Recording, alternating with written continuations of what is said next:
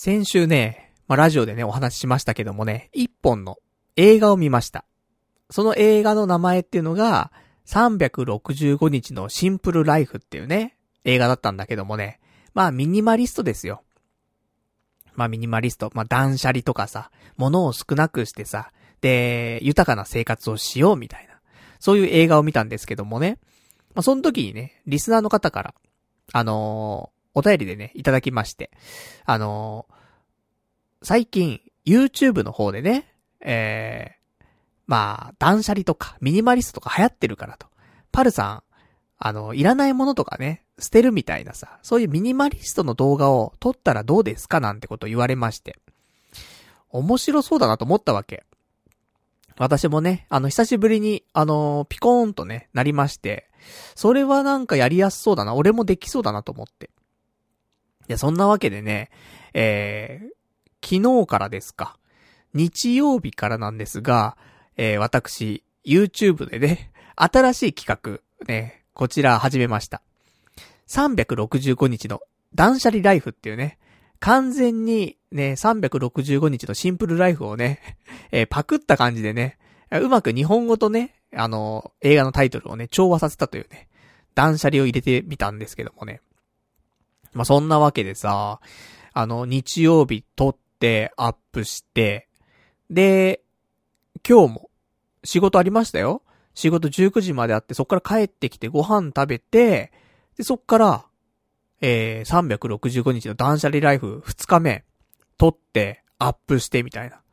そんで、ラジオの準備して、今ラジオみたいな感じでね、あのー、意外とね、この動画、この企画、いけるなと思って。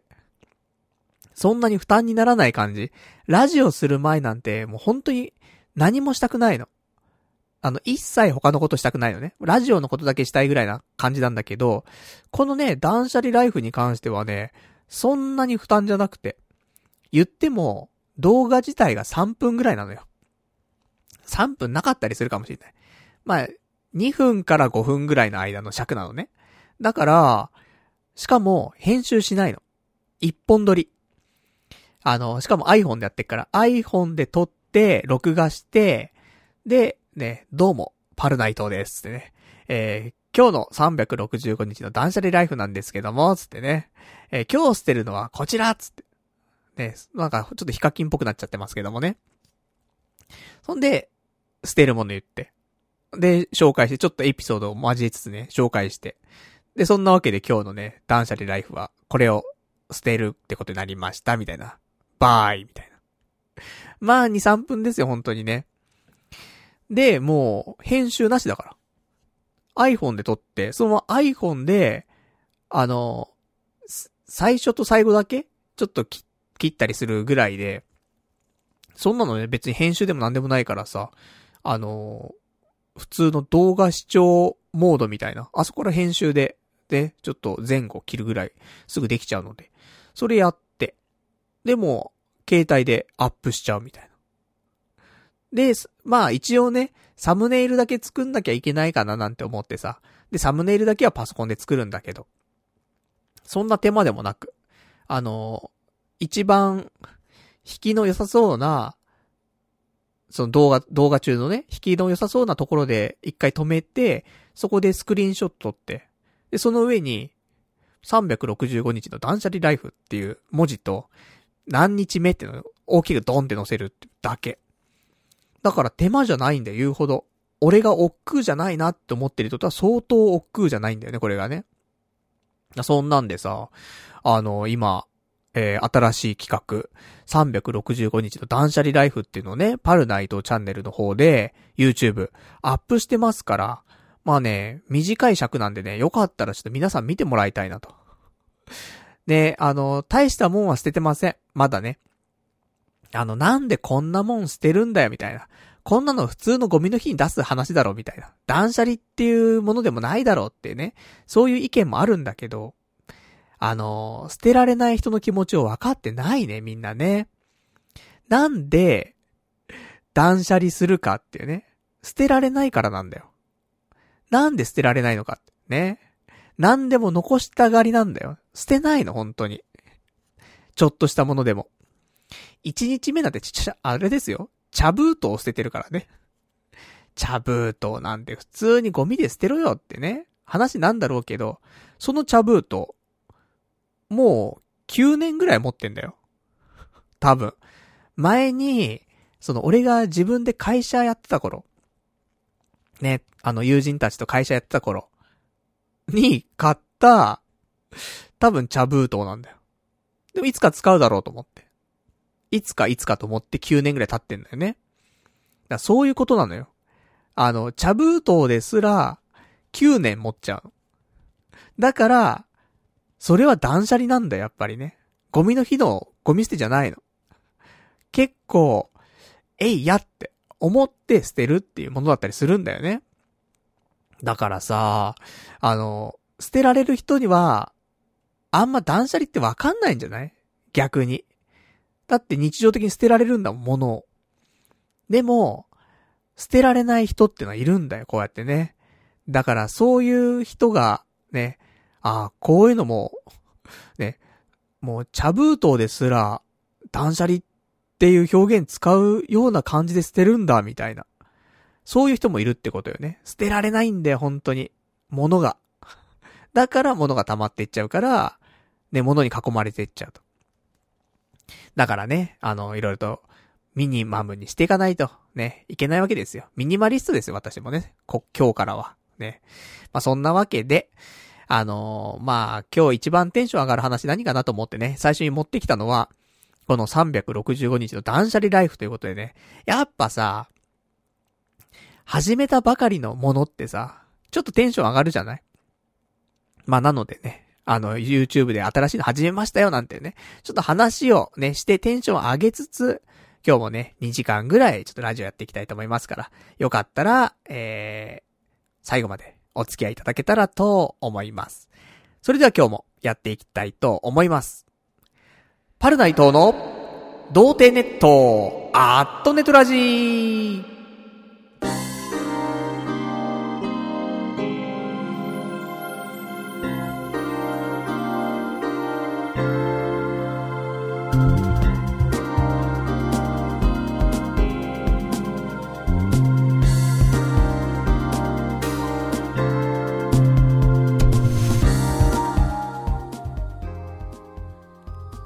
改めまして、童貞ネットアットネットラジパーソナリティのパルナイトです。こんばんはと。まあ、いうわけでね、ちょっと YouTube ネタから始まりましたけどもね、いや、YouTube、あの、いろいろやっていきたいなと思ってるわけ。で、やはり、チャンネル登録者数っていうのをね、1000人に持っていきたいと思ってるわけですよ。まあ、そこは通過点であって、本当はね、1万人だ、10万人だ、50万人だ、100万人だとね、夢は広がリングなんですけども、やっぱりただ、あのー、半年以上やってきて、何ヶ月もう結構やってるよね。2月ぐらいからやってるから、もう半年以上やってるわけですよ。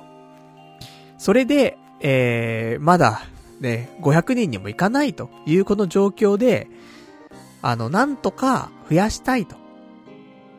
ね、そんな中、ね、いいコンテンツが見つかったぞっていうね。やっぱちょっとウキウキするっていうかね。これは毎日できるみたいな。で、しかも本当にもう気楽に、ノー編集で3分で終わるっていう。そりゃね、続けられるよ。だって、ネタもさ、部屋見渡せばいいんだもん。部屋見渡して今日何捨てようだもん。あ、じゃあこれ捨てよう、みたいな。ねだって、大体が、やっぱり何年もさ、持っちゃってるものだったりするからさ。ねえ、でも、いらねえのいっぱいあんだよなと思って。一個、これ何年持ってんだろう。3年ぐらい持ってんかもしんないけど、サバ缶ってあるサバ缶。サバ缶捨てたいな早く。明日かな明日サバ缶出したいなあのさ、サバ缶が捨てられない理由としてさ、あれ、生物じゃん、やっぱり中身が。だから、まず生ゴミの日。まあ普通燃えるゴミの日だね。燃えるゴミの日とかに捨てないといけないわけだよね。その、それの日以外で、もし断捨離しますっつって、開けちゃった日には、ね、最近、まだ暑いじゃない。残暑厳しいね、昨今でございますから、やっぱサバ缶腐っちゃうじゃん。すとなんか部屋臭くなっちゃうし嫌じゃんと思って。そんなんでなかなかね、サバ缶開けられなかったわけですよ。で、しかも、その後だよ、今度、生物を捨てたとしても、缶が残るんだよね。缶捨てる日はまた別の日なんだよ。だから嫌なんだよね。そう、そういうのがあります。で、なんだかんだずるずるずるずる来て3年とか経っちゃうんだよね。賞味期限見てみよう後でね。そんなわけで明日はサバ缶になる気がしますけどもね。なんでそんなものみたいな思うかもしんないけど、それがね、あの、賞味期限でも、缶詰で賞味期限切れるまで持ってるってことないじゃん。基本的に。もう切れちゃってる時点でおかしいんだから。だから、それはもう断捨離の商品なんだよね。まあ、そんな感じ。ねだからもう、絶えないよ。あの、企画はね、本当に、あの、ネタが絶えない。無限に出てくるなと思うんだけど、365品目っていうのかな ?365 個じゃなくて、ある程度まとめてね、えー、だから茶封筒だったら、3袋。あの、なんかサイズ違いのやつとかね、3袋捨てるし、今日は、ね、ラジオ放送前にアップした動画に関しては、ネクタイを、ね、あの、ちょうど衣替えじゃない ?10 月1日からさ。ね、今まで脳体でね、いけたんだけど、それからはちょっとネクタイしていかないといけないというところになりますんで、で、ネクタイ、どうしようかなと思って。どんなネクタイ持ってたかななんて思って見たら、うわ、古くて、もう、使わないネクタイがあるなと思って。で、昔はね、いいななんて思って使ってたんだろうけども、今は逆にさ、シンプルな方がいいなと思ってて。あの、本当に一色のさ、無地の、あの、まあ、色があったとしても、ちょっと濃いとか薄いとか、そういうのだったりとかさ、そういうストライプとかさ、なんかもう色が全く違うようなやつじゃなくて。まあ、なんかそんな、なるべくシンプルなネクタイの方が今はね、やっぱおじさんだからさ、いいかなって思ってるから、もう、ね、なんか、ドットみたいなさ、ドットじゃなくてもういいやと思ってね。とかでさ、えー、ドットが2本とストライプのやつが2本、ね、捨てますから。だから4本のね、ネクタイ捨てるわけで。もう、これでさ、あとなんかゴミみたいなのが一緒に出てきたからさ、それも2個ね、一緒に捨てるから、今日だけで6品捨ててんだよ。で、その前の日の茶封筒で3品捨ててるからね。2日間でも9品捨ててんだよね。だからさ、365日でさ、何品捨てることなんだろうって思うんだけど。だからまあ品目としては、まだね、2品目でございますけどもね。1日1品目だから。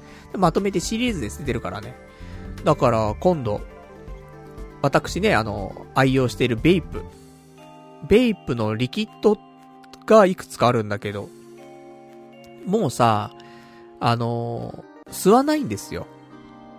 なんだっけ、マイブルーと、あとは、えー、普通のね、ベイプだと、鉄観音って味のね、リキッドがあるんだけど、もうこの二つで固まったんだよね。俺のベイプ生活は。だから他の、なんか、マスカットとか、なんかそういうエナジードリンク味とかね。コーヒー味とかね、いっぱいあるんだけど高いんだよね、結構ね。でももう、うん、吸わないから。だから捨てちゃうみたいな。で、あのー、なんかリスナーの方からね、あのー、ちょっとコメントとかをもらったりとかして、あの、こうした方がいいんじゃないですかなんてあったんだけど、あの、捨てちゃうもの？プレゼント企画したらどうですかみたいな。話があって、それはいいなと。ね、思いまして、えー、断捨離のね、商品に関しては、まあ、ゴミ箱行ってませんから、断捨離ボックスの方に今移動してあります。なので、えー、捨てる捨てるってね、結局また物がね、表に出ただけでね、捨てられてないんですけども。ただ、送料とかね、その辺がめんどくさいからどうするべきかななんて思うんだけども、まあ、一週間溜め込んで、で、欲しい人を1名、なんかピックアップして。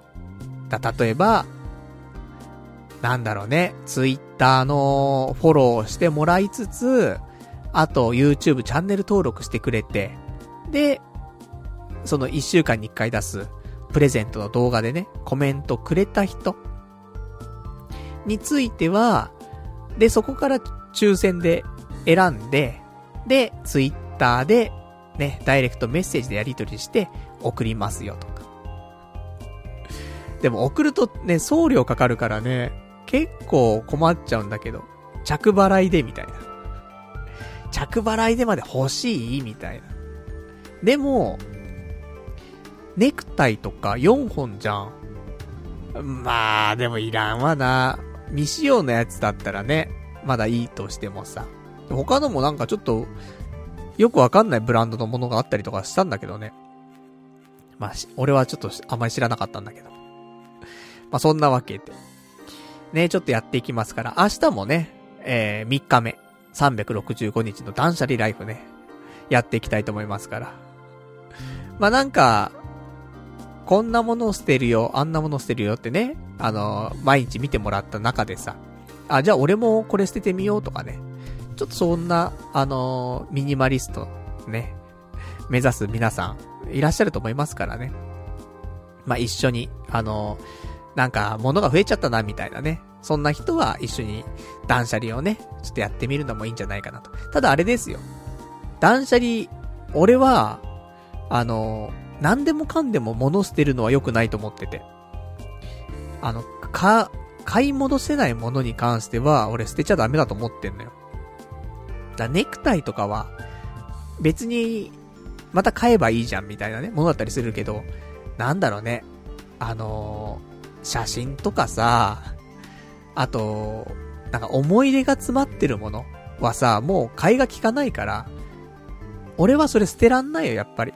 断捨離断捨離っつって、ミニマリストっつっても、捨てらんないと思う。だから、あの、また買えるもの似たようなものがまた買えて、それに思い出がそんな詰まってないものであれば、まあ、捨てちゃっていいかなと思うんでね。そこだけ気をつけてほしい。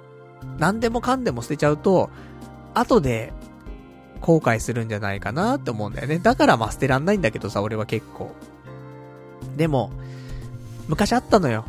あのー、写真でさ、すごい、うちのね、実家、写真多く撮ってて、で、もうネガとかがすごいいっぱいになっちゃって。で、現像してあるから、ね、全部写真。だネガ捨てちゃったんだよね。そしたらさ、一番気に入っていた写真がさ、どっか行っちゃってて、で、ネガも捨てちゃってて、もう、戻ってこないんで、その写真。一番お気に入りの写真だったのに。そんなことがあるから、やっぱりね、あのー、気をつけたい。そういうところは。なので、替えの効かないもの、本当にオンリーワンのものに関しては、あのー、ミニマリズムには反するかもしれないけども、捨てない方が俺はいいんじゃないかなって思う。うん。他のものはね、捨てちゃっていいんじゃないかなと思いますけどもね。まあ、そんな感じでございます。まあ、そんなね、えー、今日も、あのー、他にもありますよ。他にも今日、断捨離の話出てきます。映画見ました。あの、先週は365日のシンプルライフを見ましたけど、今週はですね、またおすすめしていただいていた映画、ミニマリズムというね、えー、同じような映画を見ましてね、ちょっとそこで思ったことなんかをね、ちょっと喋りつつ。あとはね、今週の仕事の話だったりとか、あと、あのー、なんかネタないかなと思って。吉祥寺に遊びに行った話とかね、ありますから。ね、よかったら最後まで聞いてほしいなと思ってるんですけど、あのー、まあまあ、話のね、えー、節々で、お便りをもらったらね、ちょっと読んでいきたいと思っておりますので、えー、お便りね、送っていただけると嬉しいなということで、えー、宛先をお伝えしておきたいと思います。お便りの宛先はメールでね、お待ちしております。メールアドレスは、ラジオアットマーク、童貞 .net。radio.doutei.net、ラジオ .doutei.net、こちらまでお待ちしております。えー、リアルタイムであればね、えー、そのまま読ませていただきますし、まあ、リアルタイムじゃなければね、次回の放送で読ませていただきたいと思いますので、どしどしと送っていただけたらと思います。まあ、そんな感じでございまして、まあ、YouTube ね、ほんと力入れていきたいなっていうね、ところなんですが、えー、まあ、いつもちょっと、お別れのコーナーあたりでね、お話ししている YouTube 1000人の道も一人から。まあ、せっかくなんでこのタイミングでね、お話ししておきますと。えー、先週の YouTube のチャンネル登録者数が386人だったんですね。で、今週はというと、えー、今日の朝の時点で384人と。2人減ってたんですけど、今日の夜になって386人にね、また戻りました。だから、今週は増減ゼロでございますが、えー、これから毎日ね、えー、断捨離ライフアップしてきますから、来週は伸びるんじゃないかな、少し。って思ってます。400人とか行くかもしれないぞ、もしかしたら。このままね、ガンガンと突っ走っていきたいなと思ってますから。1000人行ったらいいな、早くね。だそのためにはプレゼント企画。いや、ゴミじゃねえか。ゴミプレゼント企画をね、うまく活用しないといけないなと思ってますけどもね。で、他にね、今週 YouTube やったことつったらね、パズドラ配信ぐらいなもんでね、パズドラのランキングダンジョンが来てたんだよね。で、ランキングダンジョン結構頑張ってね、今回はあの、上位3%にね、入って、王冠取りたいなと思って。王冠ってのあるのよ。その、みんなでね、パズドラやってる人の中で、ランキングを競う、競い合うダンジョンがあって。で、それ期間限定なんだけど、1週間とか期間限定でやるんだけど、やった人の中の上位3%に入ると、王冠っていうのもらえるの。王冠って何？ってね、思うかもしれないけど、あの、名前あんじゃん。俺だと、ね、パルナイトっていうさ、キャ、あの、なんていうの、プレイヤー名でやってんだけど、パルナイトっていう名前の前に、王冠がつくの。で、それ欲しい？みたいなね。あるかもしんないけどね。欲しいのよ。で、これは1個じゃなくて、どんどん何個も何個も王冠を、えー、獲得すると、王冠の形が変わっていくわけ。どんどん、いかつくなっていくわけ。だから、王冠欲しいわけよね。で、今回頑張って頑張って、で、最初ね、あの3%入りたいんだ、つってね、あの YouTube ライブやったんだけどさ、これダメだな、つって。これ伸びねえわって思ったら、リスナーの方がね、みんな、あの、あのやり方やった方がいいよとかね、このやり方がいいよとかね、いろいろ教えてくれて、もう、今のやり方だと限界だよと。ね、こっちのやり方にしよう、つって。で、そんなアドバイスをいろいろいただき、もう、YouTube ライブ中に、他の YouTube の動画をちょっと見て、勉強して、分かったと。ね、編成はみんなでこれ考えて、で、パズルの動かし方は YouTube で今動画で見たから、いけるぞつって、YouTube ライブ中に、えー、得点をね、更新するという、あの、とてもいい流れのね、えー、ライブ配信ができたかな、というところでね、え一応そのパズドラのランキングダンジョン、ヤタガラス杯って言うんだけど、えー、こちらがですね、私、結局、あの、YouTube ライブでやった時よりも、さらに点数ちょっとね、あの、超えまして、えー、現在ですね、27万7206点となりまして、放送前に見た限りではね、えー、上位1.8%に入っておりました。なので、このまま行っても、まあ、2%まではいかないかなぐらいのね、感じなので、まあ、王冠ほぼ、ね、まあまあ、99%確定、ね、99%は確定と言わないけどもね、もうほぼ確という感じでございましてね、皆さん本当に、あの、ライブの時はね、お力貸していただきましてね、大変助かりました。ね、えー、無事取れそうです。ありがとうございます。という感じでございます。まあね、あのー、パズドラマンだから、今ランクもね、903とか4とかね、なってますからね。何年パズドラやってんだってね、よく飽きないねーつってね、思いますけども、いや、パズドラ、飽きないね。すごいね。もうって、ほんと何年やってるあのゲーム。7年やってるでしょ ?7 年やってるゲームなかなかないよ。しかも毎日やってんの。そんな長い時間やってないけどね。1時間もやってないけど、ランキングダンジョンの時ぐらいでね。1時間とかやるのは。それ以外はほんと、まあでも30分ぐらいやるけど、よくやるよねと思って。あの、パズドラの面白いところは、やっぱキャラクターがいっぱいいて、そのキャラクターの組み合わせ、組み合わせチーム組む際の、その、キャラクターの抜粋するのがまずパズルなんだよね。そんでダンジョン入って、で、ドロップ動かすじゃない？あれもパズル。だから、あの、編成とパズル、あの、本当のパズル要素っていうのがダブルで、頭使わないといけなくて、両方パズルというね、ところがね、やっぱ面白いんだよなーつって。で、あのー、今日からですか。北斗の剣コラボが来てますからね。えー、俺よりちょっと上の世代の人たちとかね、あのー、ジャンプ、少年ジャンプ、黄金時代をね、過ごしてきた人たちにはね、ビクンと来るようなね、ラインナップだと思うんでね、まあちょっと北斗の剣コラボとかでね、ビクンと来たい人は、まあパズドラやってみるとね、面白いんじゃないかしらって。そんなところでございます。で、他のね、えー、ゲームに関しましては、ドラクエウォーク。ね、前にちょっとお伝えしましたけど、起動はちょいちょいしてるんですが、あんまやってません。えー、今、ランク20。で、ラ、レベルが26。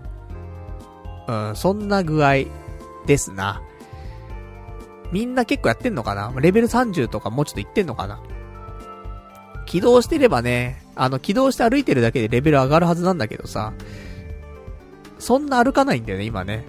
仕事もさ、家から出て7分ぐらいで駅着いちゃって。で、電車移動中って別に起動しててもあんま変わんないから。あの、バトルとか全然発生しないからさ。そうすると、最寄りの駅着くじゃん。会社のね。で、そこからはほんと1分とかだからさ。あの、駅の、ほんと駅前なのね。職場が。だから、トータルで、歩いてるの8分ぐらいになっちゃうんだよね。下手したらね。で、8分かける1日で2回でしょ ?16 分。まあ、なんだかんだあって、まあ、往復で歩くの20分みたいな。あとは電車みたいな感じだから。それじゃレベル上がんねえじゃんみたいなね、ところありますんで。だからね、だから、どうしましょう？帰り、そうだな、渋谷の駅から歩いて帰ればね、25分ぐらい歩くから、レベル上がるんだろうけどね。なんかもう、めんどくさくなっちゃって。ね、渋谷から歩くのめんどくさくなっちゃってさ。だからもっと近いね、あのー、一番最寄りの駅ね、から通っちゃってるんだけどもさ、定期も出てるし。まあそんな感じでね、えー、ちょっとドラクエウォーク。まあちょっと休みの日ね、ちょっと散歩がてら、やって、まあじわじわとやっていこうかなと。そんなね、感じ。さすがにすすぐ廃れるなんてことはないと思うから、俺もね、ゆっくりとやっていこうかなと。あとね、なんで俺ドラクエウォークそこまで熱中できないかっていうと、ガチャ引くじゃん。ガチャがあんのよ、これ、これもね。で、ピックアップガチャみたいなのあってさ、なんか、メタルスライムの装備がね、ピックアップされてて、出やすくなってますよ、みたいなガチャがあったりとか、なんかロトのロトの装備のピックアップのガチャがあったりとか、あるわけ。一個もそんなん出ないから。何回回したかもうわかんないけど、あ、無課金ですよ。これに関してはね。でももう一個もそんなメタルスライム装備なんて出ないわけよ。それが、やる気を削いでる。あれでメタルスライムのなんとかとかっていうね、武器だったりとか防具とか出ればさ、やる気も出るよね。でも一個も出ないの。だやる気が出ないの。もう運営さん頼むよ、もうちょっと出やすくしてよってね。そんな感じ。まあ、課金させないといけないからね、ちょっと渋めに作ってるんでしょうけどもね。まあ、そんな感じでね、ちょっと、星5の、ね、星5が一番ランク高いさ、レア度なんだけどさ。レア度5のね、なんか武器欲しいな。運営さんなんとかお願いします。パル内藤っていう名前でね、やってますから。お願いします。ね。次ガチャ回すときはね、出してほしいなってところでね、えー、ございますけどもね。そうで、あとちょっとパズドラの話戻っちゃうんだけどさ、ちょっと思ったの。ランキングダンジョンやるときにね、すごいスピードとか求められんのよ。あの、そのドロップをね、素早く動かして、もう何秒とかね。ここもう 0. 何秒削れるとかね、あるわけ。でもさ、思ったの、俺は。仕事が遅いやつは、パズルも遅いって。もう遊びですら遅いんだよなって。だからなんかさ、みんな高速でさ、ドロップ動かしてさ、組んでさ、で消すわけよ。できないんだよね。遅えんだ、やっぱり。パズルも遅えと思って。見たらわかるよ、俺も。あのー、ちょっと一回パズドラしてもらっていい？つって。あの、一番得意なやつでいいから、つって。あ、わかりました、つって。あー、つって。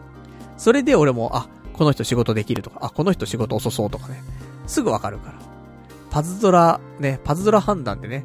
だから皆さんあの、人事部で働いてる方いらっしゃると思いますけどもね。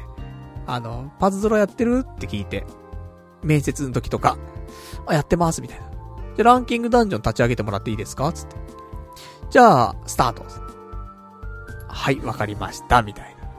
じゃあ、あなたはですね、って、あの、なんか、そういう、処理能力的にはちょっと遅そうなので、つって。えー、これで？みたいな。パズドラで？みたいな。でもね、一概に間違ってるとは言えないと思うのよね。やっぱ慎重派は慎重なんだ、やっぱり。ザーって早くできないんだよね。ミスってもいいのにね。ミスっちゃ嫌だって思っちゃうんだよね。だから仕事が遅いんだよなーって。っていうのがちょっとわかりましたんで。あの、皆さんもちょっとパズドラやってる人ね、多いと思うんだけど。どうですか？ドロップの動かすスピードは。ちょっと遅くないですか？ね、遅い人は、仕事ちょっと遅めじゃないですかそんな傾向ないですか？なんてね。だから、パズル、いや、俺早いんだけど、みたいな人いたら、じゃああなた、仕事早くないですか？早いって言われませんか？効率がいいとか言われませんか？ねえ、だかそういうことなんじゃないかなってね。私はちょっとパズドラやりながらね、思いましたということなんだけどもさ。まあ、そんなね、えー、最近のスマホゲームのお話、ね、から仕事の話でございましたけどもね。じゃあ、あとはですね、他、えー、お便りいただいているから読んでいこうかな。お便り。えー、ラジオネーム。ラジオネーム、うーん、羊ガエル水族館さん。パルさん、365日のシンプルライフと一緒に紹介したミニマリズム、本当に大切なものって映画も見てくれ。そろそろネットフリックス無料期間も終わるだろう。本当に良かったわ、あの映画っていうね、お便りいただきました。ありがとうございます。見ました。今日ご紹介します。ミニマリズム、本当に大切なもの。ね。お待たせしました。まあ、と言っても、俺がね、えー、映画を紹介したところで、あのー、みんなが見たくなるかどうかは別なんだけどもね。まあ、俺が見たっていうね、ことなんだけどもさ。じゃあせっかくだから、お便りいただいたから読んで、あのー、ミニマリズムについて語っていきましょうか、少しね。まあ、大して語らないんだけどもさ、あのー、見ました。映画ミニマリズム、本当に大切なもの。ネットフリックスでね。ネットフリックスが、もう、いつだろう、今日とか明日とかで、えー、無料期間が終わってしまうというところでね、最後見とかなくちゃと思って、昨日見ました。仕事から帰ってきてから。いいでしょ？仕事帰ってきてから映画見れるんだぜ。しかもだよ。仕事から帰ってきて、ミニマリズム見て、その後に365日の断捨離ライフの動画撮って、っていう生活よ。すごいよね。さすが19時に仕事終わってね、20時ぐらいには帰ってこれちゃうってう。まあ、ね、ちょっと俺が、あの、想像していた通りの、アクターセブンをね、あの、有意義に使うという感じの生活はね、少しできたんじゃないかなと思って。ちょっと嬉しいところではあるんですけどもね。まあ、そんなわけで、ね、ミニマリズム見たんですが、あのー、1時間10分とか15分とかそのぐらい短い映画なの。だから、まあアニメ3本ぐらい見る感覚で見れるかなと思ったんだけど、全然そんなことなくて。短いんだろうけど、内容が詰まってるっていうのかな本当は、もう少し構成とかを変えたら、2時間ぐらいになる映画なんじゃないかなと思うわけ。なんだけど、結構ギューッとしてるから、1時間10分とか15分とかになってるだけであって、なんかね、一つ一つ結構問いかけが多いんじゃないかなって思うのよ。見てて。だから、物が多いって、それ幸せなことなの？とか。もっと物が少ない方が幸せなんじゃないの？とか。本当に大切なものは何なのとか、物に囲まれて生活していた頃ってどうだったのとか。かいろんなのがあるんだけど、あの、一つ一つ、やっぱ、疑問っていうかね、問いかけとして捉えることもできる、なんか、セリフだったりとか、すごく多くて、それを、すべて自分の中の思いと照らし合わせながら映画をずっと見ていくと、あの、なんだろう、ぼーっと見てられないというか、ずっと頭を使って、頭の中で考えて、それで、あのー、見るわけだよね、映画を。だから疲れちゃう。見てて疲れちゃうんだよね。頭ずっと使って見てんだよなーと思って。で、まあ、途中でね、あの、俺メモとかしながらさ、見るんだけどさ、どんなことを感じたとかさ。でね、なんか、まあ、この中でね、言っていたこととしてさ、いろいろ、どれが一番言いたかったことなのかなーっていうのはちょっとわからないんだけども、結局、この映画はね、あの、二人の主人公がいてさ、あの、二人のミニマリストがいるの。で、この二人が一緒に本書いたんだよね。ミニマリストについての本、か、書いて、それの、あの、出版イベントっていう感じのやつをさ、あの、全国回ってね、やってるわけ。全国つっても多分アメリカなんだけどね、アメリカ全土を渡ってさ、そのイベントやって、トークイベントやったりとかしてるわけ。で、その中で、彼らは何が言いたいかみたいな。とかなんだけど、まあ、お金でもないし、物でもないと。そう、幸せっていうのは、そういうところにあるんじゃないよっていうことなわけよ。だから、前の365日のシンプルライフに関してもそうだけど、物が人生を作ってるわけじゃないよって。多分これが一番言いたかったことだと思うのね、その、あの映画では。今回の映画でも多分同じことを言ってるんだけど、あの、やっぱお金をガンガン稼いで、それが幸せかって言うとやっぱりそういうわけではないと。で、そのお金で物を買うと。でもそれを買ったところで幸せでもないと。とかさ。だから結局ね、まあもちろんお金で幸せになれる部分もあると思うんだけど、ただ本当の心からの幸せってやっぱりそこじゃないよねっていう、いう話なんだけど、で、結局、俺がこれを見て思ったのは、物が足りない状態の方が幸せなんじゃないかなっていうのが俺の中の結論だったんだよね。なんかさ、やっぱ物に溢れて、すべて欲しいものが手に入って、完成された感が出るとすんじゃん。でもそれは、完成されたで終わっちゃうんだよね。もちろん、満足感はあるかもしれないけどね。好きなものに囲まれて。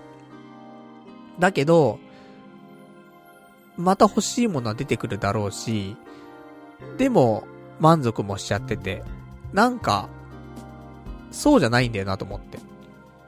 物が足りない状態の方が、ワクワクする、だよね、人生。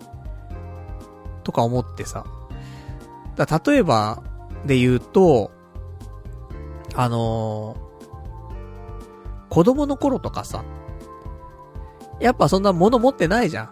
自分で買えたりもしないわけだし、誕生日だ、クリスマスだ、子供の日だでさ、なんかプレゼントもらったりとかね、あと、お正月お年玉ね、もらって、それで、なんか好きなものを1個買うとかさ、あとは貯金するとかさ。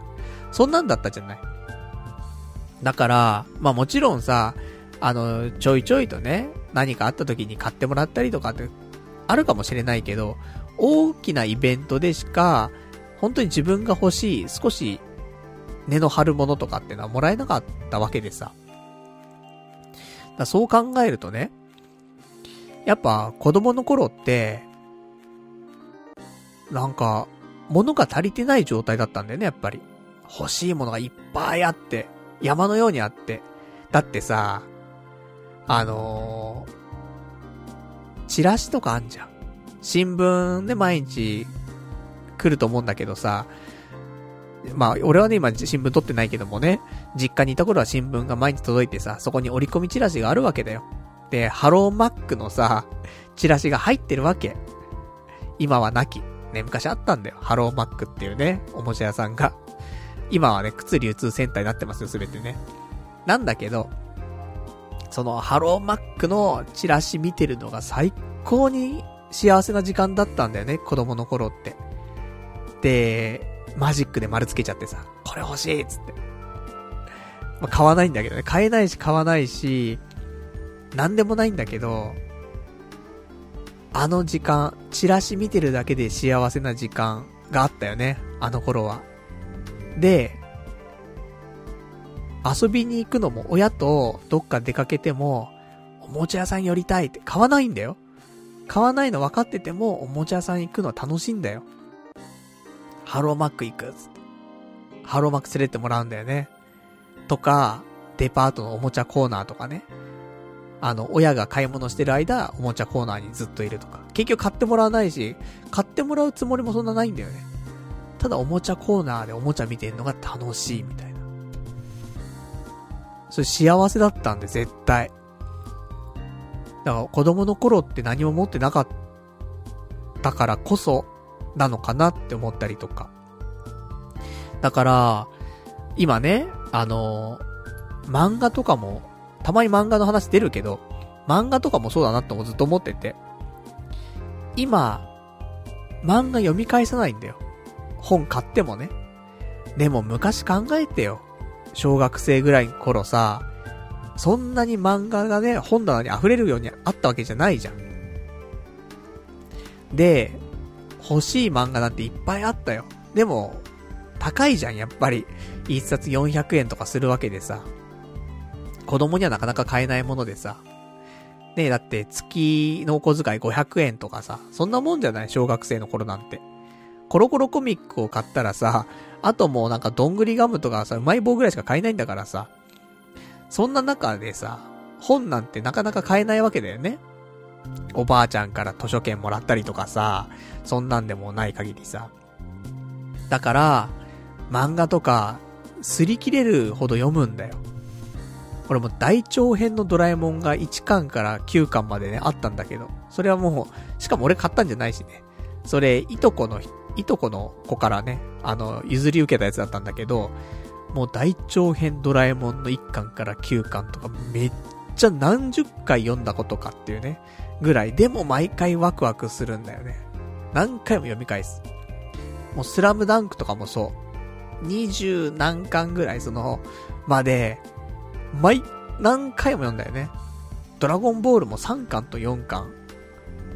3巻と4巻と、15、16、17、18、19、20、21、22、23、24、25巻まで。かな。そのぐらいまで、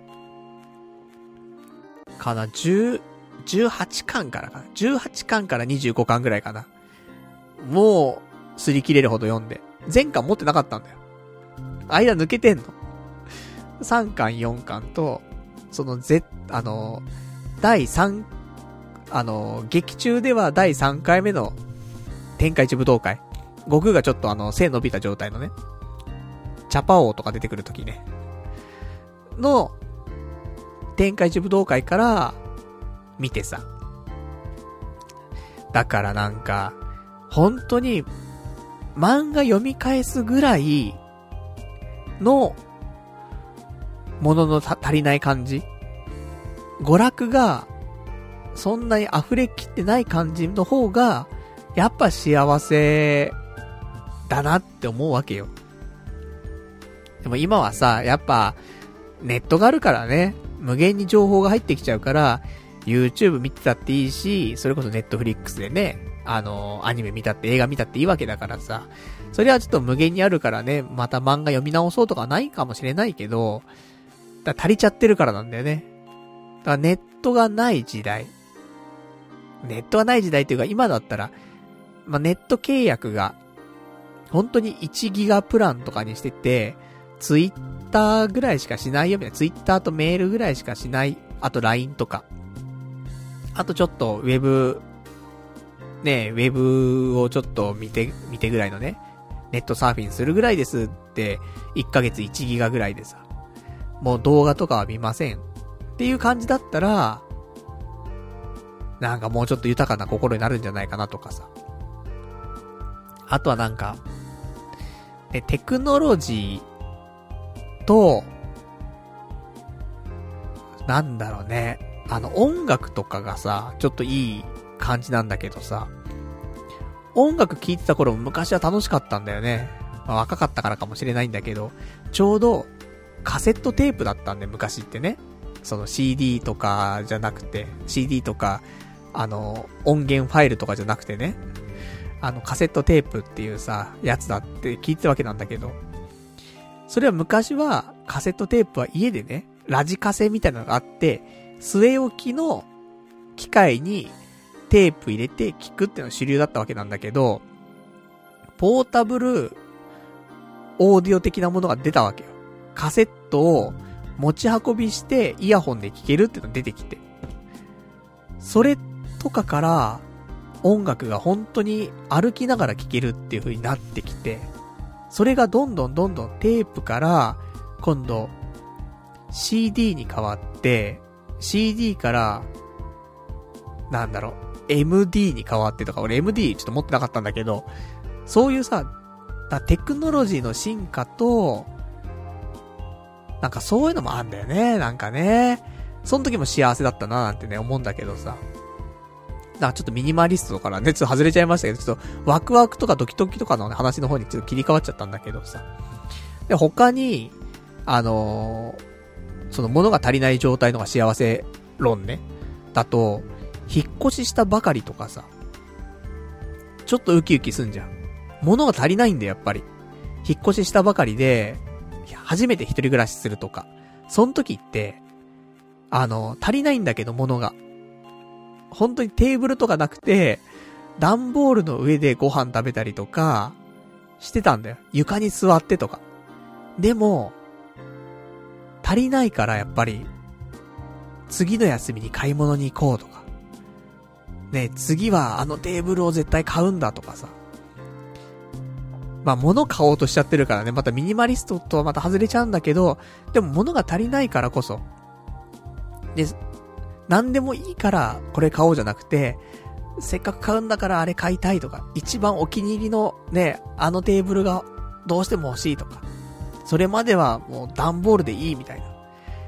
そういうのとかさ、あるなと思って。だから、結構いろんなことをしたばかりの頃。釣りだってそうだよね。最近釣りをね、始めてさ、あの、今週も釣り行ってきましたけども、ね。全く今日俺釣りの話するっていう想定じゃなかったね。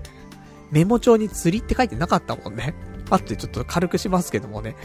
あの、釣りもそうよ。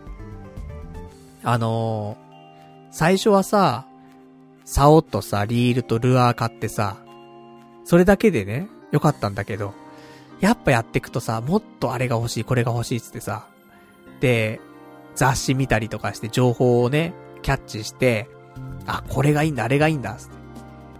でもそんなにお金があるわけでもないしさ、ねだから、あの、ぜ、すごい一番いいやつとかね、一番効果が高そうなやつを買おうとかつってさ、で、いろんな情報を調べてさ、あ、これはすごい釣れるぞ、つって。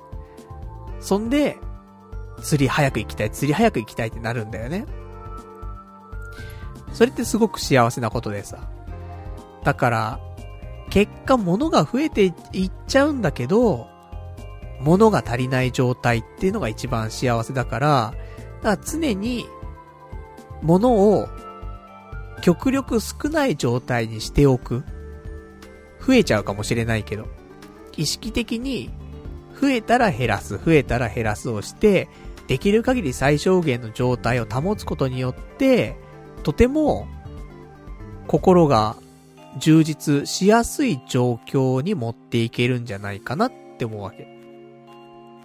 それが俺今回ミニマリズムを見て思ったこと。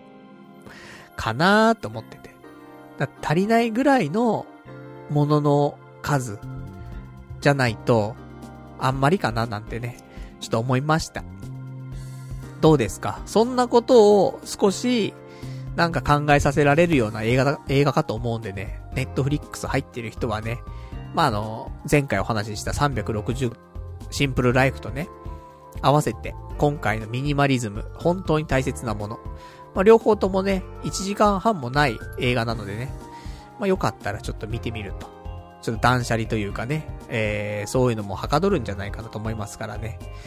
なんか最近、心に幸せを感じてないとか、そんな人いたらね、あの、もしかしたらそんなヒント、ね、得られるかもしれないからね、よかったら見てみてはいかがでしょうかという、そんなお話でございます。では、えー、お便りいただいてます。えー、ラジオネーム、羊狩り水族館さん。えー、ミニマリズム見てくれたか？さすがパルさん。ああいう類の映画は、下手なビジネス本よりも良い教養経験になるね。アマゾンプライムビデオでも上質な映画やドキュメンタリーがいっぱいあるね。というね、お答えいただきました。ありがとうございます。そして、ね、ちょっともう一個いただいてるからね、羊狩り水族館さん。今のね、私の、ちょっと思ったことをね、いろいろお話ししましたけども。まあ、それをね、え、聞いての、感想ということでね、お便り。わかる。すげえわかるよ、パルさん。365日のシンプルライフの前半で、ポストに届いた新聞を、娯楽だって読んで、あ、よ、喜んで読みふける主人公が象徴的だわ。究極に足りない環境だと、新聞でも楽しめるんだろうなっていうね、お便りいただきました。ありがとうございます。そう、今は、新聞来ても、娯楽じゃないじゃん。情報を得なくちゃとかさ、あのー、必要に迫られてるとか、そういうので読むじゃない。じゃなくて、何にもないとすんじゃん、部屋に。お、超暇、みたいな。暇すぎてもう寝るしかないんだけど、みたいな。そんな時に、ポストに、ねえ、あのー、新聞が入ってくるわけだよ。どうですか？めっちゃ新聞読むよね。なんか情報が得たいとかじゃなくて、新聞を楽しみたいと思って新聞読むよね。一日中新聞読むよね、多分ね。最初、何もなかったら。で、次の日の新聞超楽しみだよね。次来い、次来いってなるよね。そういうことなんだろうね、やっぱり。絶対幸せだもん。気持ちは。だからやっぱり、物に溢れすぎちゃってると、なんとも言えないよねって。あと、意外と物捨てても、今、携帯があるじゃん？携帯とパソコンあるから、変な話、それ以外のもの捨てちゃっても、ま、困らないんだよね。だそういう意味では、うん、断捨離ライフは結構いける気がするんだよね。もちろんね、配信とかするからさ、俺はさ、ラジオ用の機材だったりとか、YouTube 撮影する時の機材とかね、そういうのはもちろん必要になってくるんだけど、もうそれ以外のものはガンガン捨てちゃった方が幸せに近づくのかなーなんてね、思ったりはするんだけど、どうなんでしょうかね。なんとも言えませんけどもね、うん、そんな感じがしております。じゃあ他にもね、えー、こちらが、いただいてます。お便り。ラジオネーム、どうも僕ですさん。こんばんはパルさん。本当に断捨離しなければならないのは煩悩だと思います。お金持ちになりたいとか、彼女が欲しいとか、煩悩があるからこそ他人と比べて足りない自分に嫌悪してしまいます。まずは煩悩をなくすべく、釈迦の教えを学んでください。釈迦に比べれば、アドラーなんて雑魚いって感じると思います。ね、お便りいただきました。ありがとうございます。まあ、釈迦と比べたらさ、そりゃねっていうね。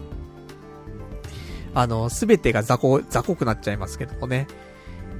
まあでも、煩悩はね、やっぱね、なくした方がいいよね。結局、365日のシンプルライフ見た時もちょっと思ったんだけど、他人がいるから、物が必要っていう感じがすごいしたのね。見てて。だって、一人だったら服いらないしさ。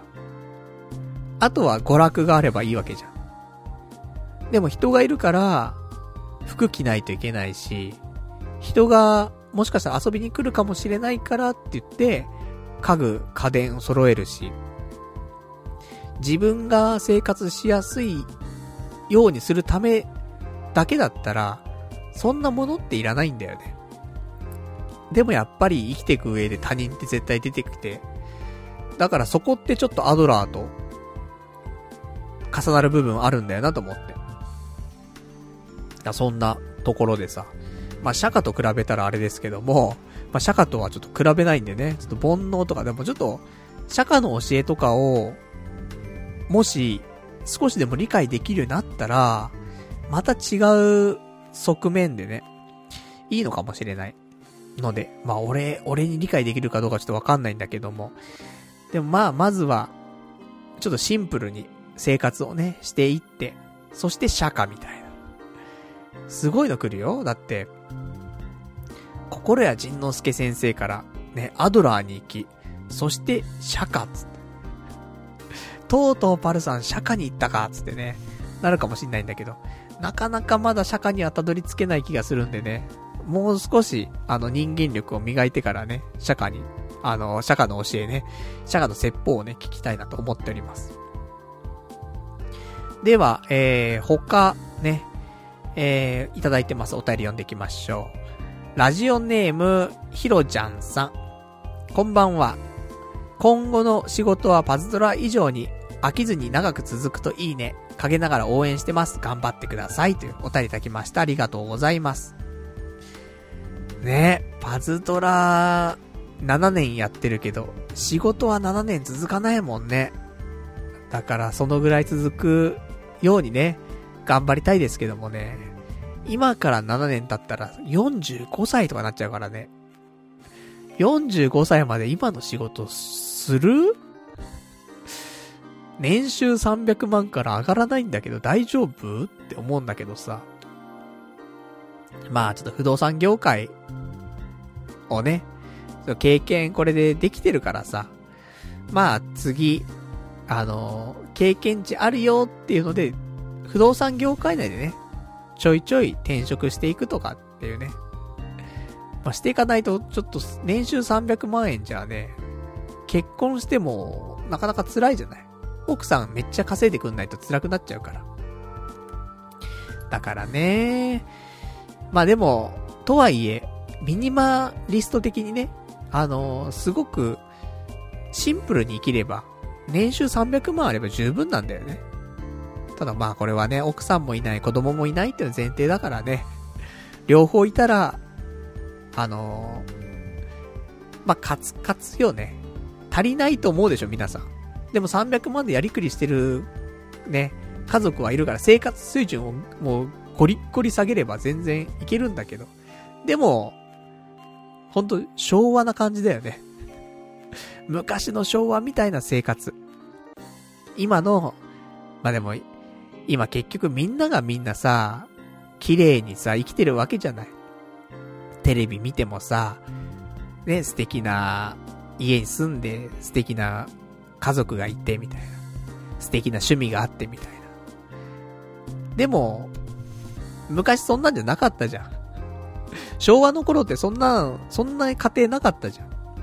だからそのぐらいの水準にね、あのなんだろうね、マンションとかじゃなかったじゃん。団地だったじゃん。本当に。市営団地とかに住んでたじゃん。なのにみんな今マンション買っちゃってさ。だそうじゃないんだよってね。あの、生活水準下げれば300万でもやっていけて、で、意外と人間は慣れるから。俺のね、今の生活だって、もっともっと生活水準下げることはできるんだよね。しかも、下げやすい人生になってると思うんだよね、社会だって、パソコンがあってネットが繋がれば、いいじゃん、みたいな。あとはもう、娯楽なんて、ね、無料で全部手に入るじゃない。だからさ、まあ生活水準をね、下げれば300万でもいいんでね、あの、頑張ってパズドラ以上のね、期間、仕事がね、続くようにね、頑張っていきたいなと、ね、そんな風に思います。ね、応援ありがとうございます。頑張ってみたいね、本当にね。仕事3年経つとね、そろそろ離脱しようかなってなっちゃうんだよね。そうならないようにね、ちょっと今回は頑張りたいなと思っておりますけどもね。じゃあ、そんなところで、えー、今日他に話したいことをね、えー、喋っていきますけども。今日のお話、他のところはですね、えー、アニメ。またアニメの話来たよってね、思ったかもしれないけど、そんな語らないよ。あの、ちょうどね、2019年、夏のアニメがね、えー、もうほぼほぼ終わりまして。で、ちょうど切り替えタイミングということでね、来週ぐらいから、来週というかもう今週からかな。新しい2019年の秋アニメがね、始まるわけなんですけども、いやー、悲しいなーと思って。終わっちゃったんだよ、あのアニメがと。さあ、何のアニメでしょうか？ね、今脳内でね、考えてください。なんかあったかな？この、夏のアニメ？つって。いや、違うんですよ。あの、1年やってたアニメなんですけどもね、えー、秘密のココ玉、終わっちゃいまして。悲しい。ね。もう、ココ玉終わっちゃうの。悲しくて俺、毎週見てんだから。ココンぽいぽい、ココ玉ですよ。もう見てるんだから。もう子供とも話合っちゃうぐらい見るんだからね、俺はね、ココ玉。あの、物の神様だから、やっぱりね。あの物を大切にしていると、ね、神様が、ね、宿るんじゃ、みたいなね。そんな話なんだけどさ。で、ココ玉ね。まあ、でも、終わっちゃったんですけどもね。でも、今度、YouTube で、ウェブアニメとしてね、あの、復活しまして、えー、9月の26日とかからかな。ものの神様、ココタマというね、新番組が始まりました。バンダイチャンネルで放送中でございますんでね、皆さんよかったら、見てください。まあ、これはそんな面白くないんだけど、これまでのやつ面白かったんだよなやっぱ、ココタマだけが出ててもあんま面白くないんだよね。あの、主人公の女の子。前だとココロちゃん。ね、第1期だとココロちゃん。第2期だと、はるかちゃん。かな？うん。あのー、が、ココタマと力を合わせて、ココタマ活動をしていくわけなんだけど、なんか、結構ココタマに振り回されるんだよね。なんか、ココタマもさ、あの、見習い神様なんだよね。見習い神様ココタマだから、全然、もう、なんだろうね。ボロボロなんだよね。もうなんか本当に、3歳児みたいな感じだからもうすげえ踊らされるわけよ、そこにさ。振り回されるわけ。で、で、それでも、主人公の女の子たちは頑張るんだよね。時に協力し、ね、時に迷惑をかけられ、ね。それもね、面白いんだよね。だからあの、主人公の女の子がいないと、うん、ここたまは面白みがね、結構減っちゃうかなと思うので。で、ウェブアニメのものの神様ここたまに関してはまだね、その主人公の女の子出てきてないから、出てくるようになったら盛り上がるんじゃないかなーって思うんだけど、どうなんでしょうか。ね。それもちょっと期待しております。バンダイチャンネルさんね、ぜひそこね、えー、よろしくお願いします。新しいヒロインね、出してくれるとね、おじさん喜びます。いや、ほんとね、いいアニメなんだよな子供に見せてあげたいもん、やっぱり。子供いないんですけどもね。じゃ、そんなわけで、ね、えー、また、あの、秋アニメに関してはね、2週間、3週間ぐらいしたら、またこれ見ましたみたいなね、ところはあると思うんでね、えー、心して待つように。またアニメの話あんのかよ、みたいな。需要ねえよ、みたいなね。あるかもしれませんけどもね。やるから、それは。ね。せっかく見てるんだからね。見たものをね、皆さんに報告するのはね、義務ですからね、私のね。まあ、それはもう我慢してね、聞いてもらうしかないんでございますけども。じゃあ、他のね、えー、今日お話ししたかったことに関しましては、えー、先週ちょっと告知というか、お知らせをした件なんですけども、ピクシブファンボックス、ね、えー、有料のパルナイト支援、ね、支援サイトというかね、支援サービスがあったわけなんですが、こちらが、9月の、まあ、30日までとか運営して、で、まあ、それまでに支援者がいなくなったら9月中いっぱいでね、えー、終わりにしようと、いう話をしたんですが、ちょっと今見ていいですか？今、9月の30日の23時40分なんですが、今の時点で、えー、ピクシブファンボックスの方に人がいるのかと。ね。見ると、えー、います。支援者の方がまだね、解約していないので、まあ、10月いっぱいまでですね。あの、やっていきます。さすがにね、ちょっと、やめるっていう告知をしてからね、数日しか経ってない中でやめるのはなかなか難しいかなと思いますんで、10月いっぱいまで、ね、ちょっとやります。で、ここで、えー、ま、9月の、この間、また末、末というか、昨日だか一昨日ぐらいにね、ピクシブファンボックスの方に、新しいね、えー、音声、音声コンテンツをね、配信したんですけども、えー、パルナイト学園、ポッドキャスト同好会っていうのをね、えー、出しました。結局、あの、パルナイト学園、ポッドキャスト部っていうのを、まあ、何かしらの形でね、え、世に出したいなと思ってるんですけども、まあ、それの前段階として、まだね、構想を固めるっていう段階なので、ま、同好会かなと思ってね、パルナイト学園ポッドキャスト同好会っていうのをね、えー、放送いたしました。それで今後ね、どういう風にやっていこうかなみたいな、今の段階こういう風に考えてるんだよみたいな、そんな話をね、えー、 pixivFANBOX の方でしましたんで、まあよかったらまだね、えー、会員になってくれてる方だったりとか、まあ10月いっぱいで終わっちゃうんだったら、あの、今ね、入るだけ、まあ10月になったら入って、で、過去の放送とか、黒歴史からこんにちはとかね、過去6回ぐらいあるからさ。そういうのもちょっと聞いてもらったりとかね、えー、していただけたらなという感じで。一応あのー、10月いっぱいで終わっちゃいますけど、一応100円から、あの、この会員、会員登録みたいにできますから。まあ、もし、ね、あのー、過去の放送気になるななんて方いらっしゃったらね、えー、それで、まあ、10月もね、2回配信する予定なのでね、まあ、良ければ、ね、良ければっていうかね、まあ、ぜひぜひ入っていただけたら嬉しいなというところでございますと。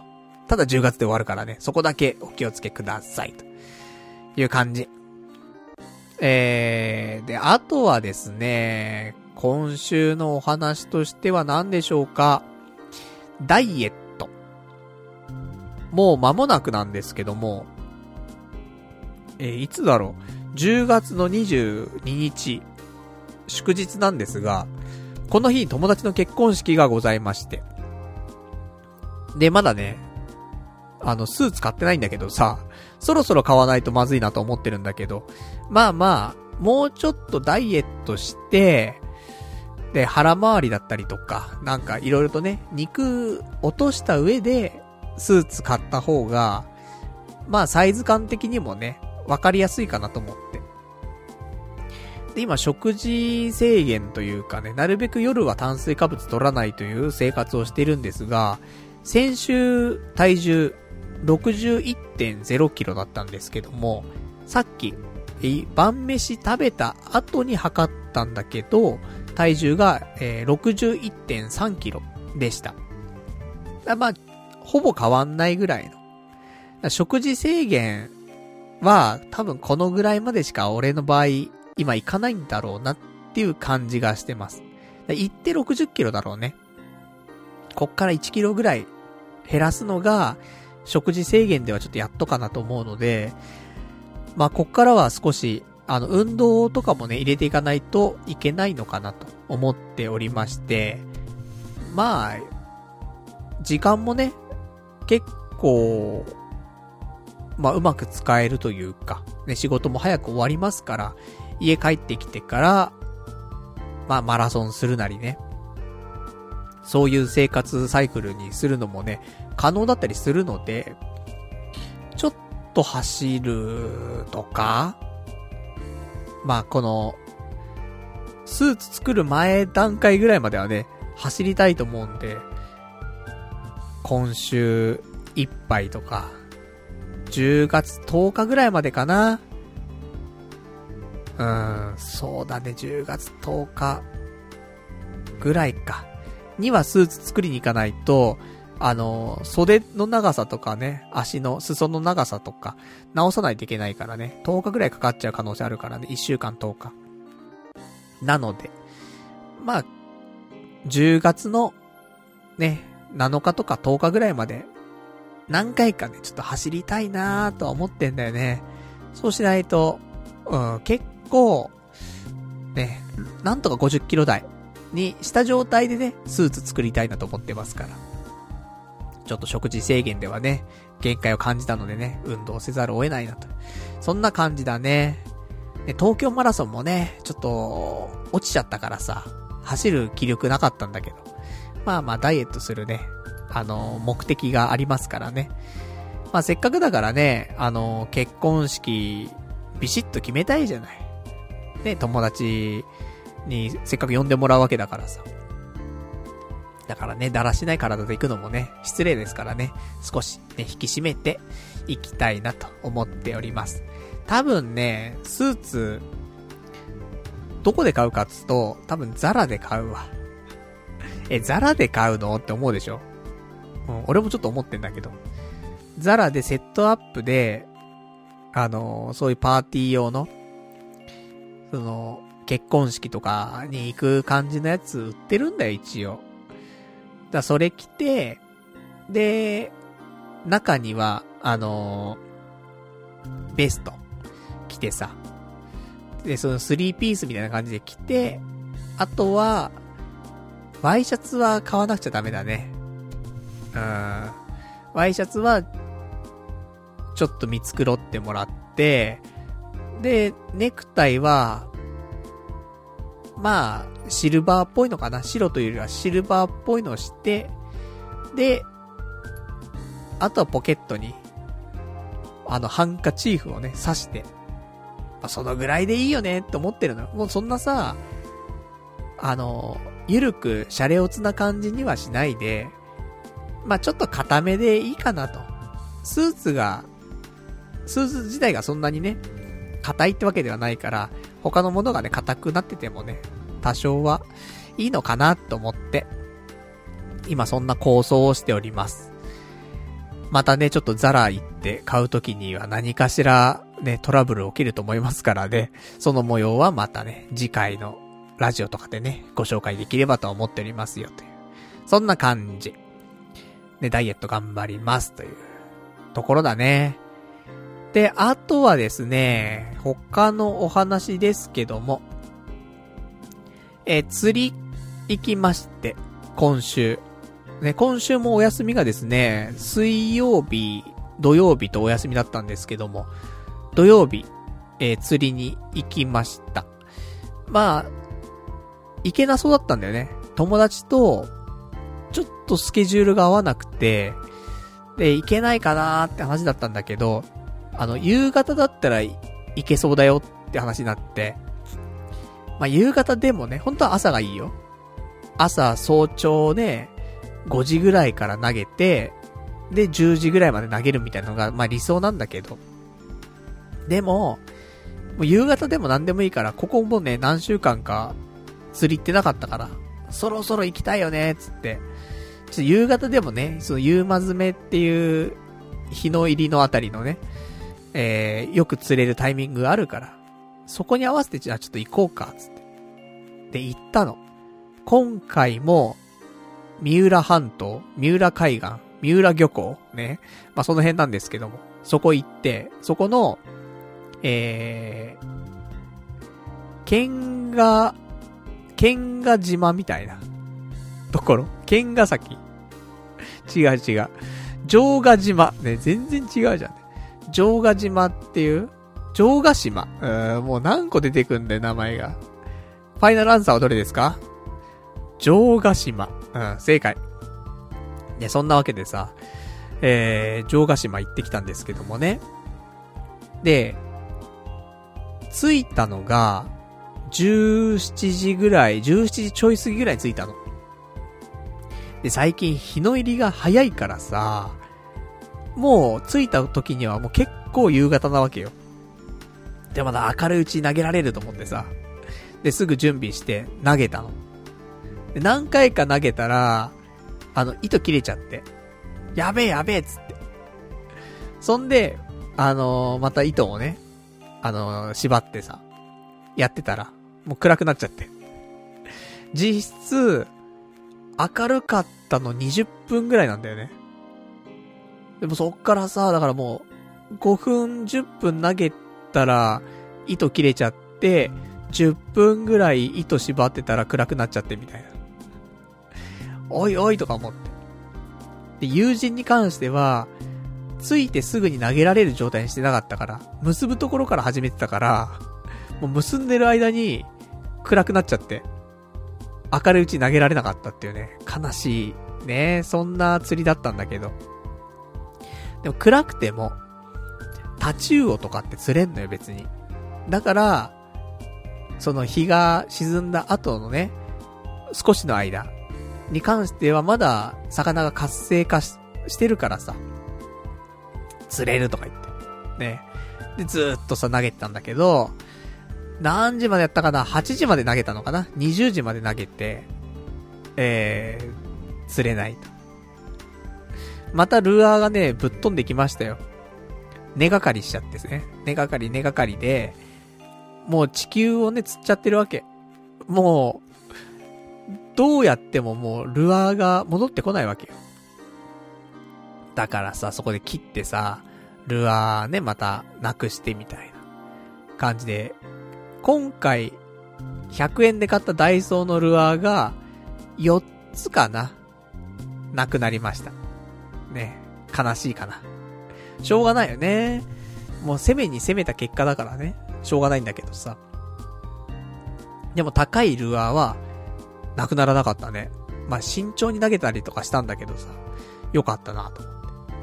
まあ、そんなんで、えー、もう、6回目 ?7 回目？とかのね、釣りだったんだけども、まだ釣れない。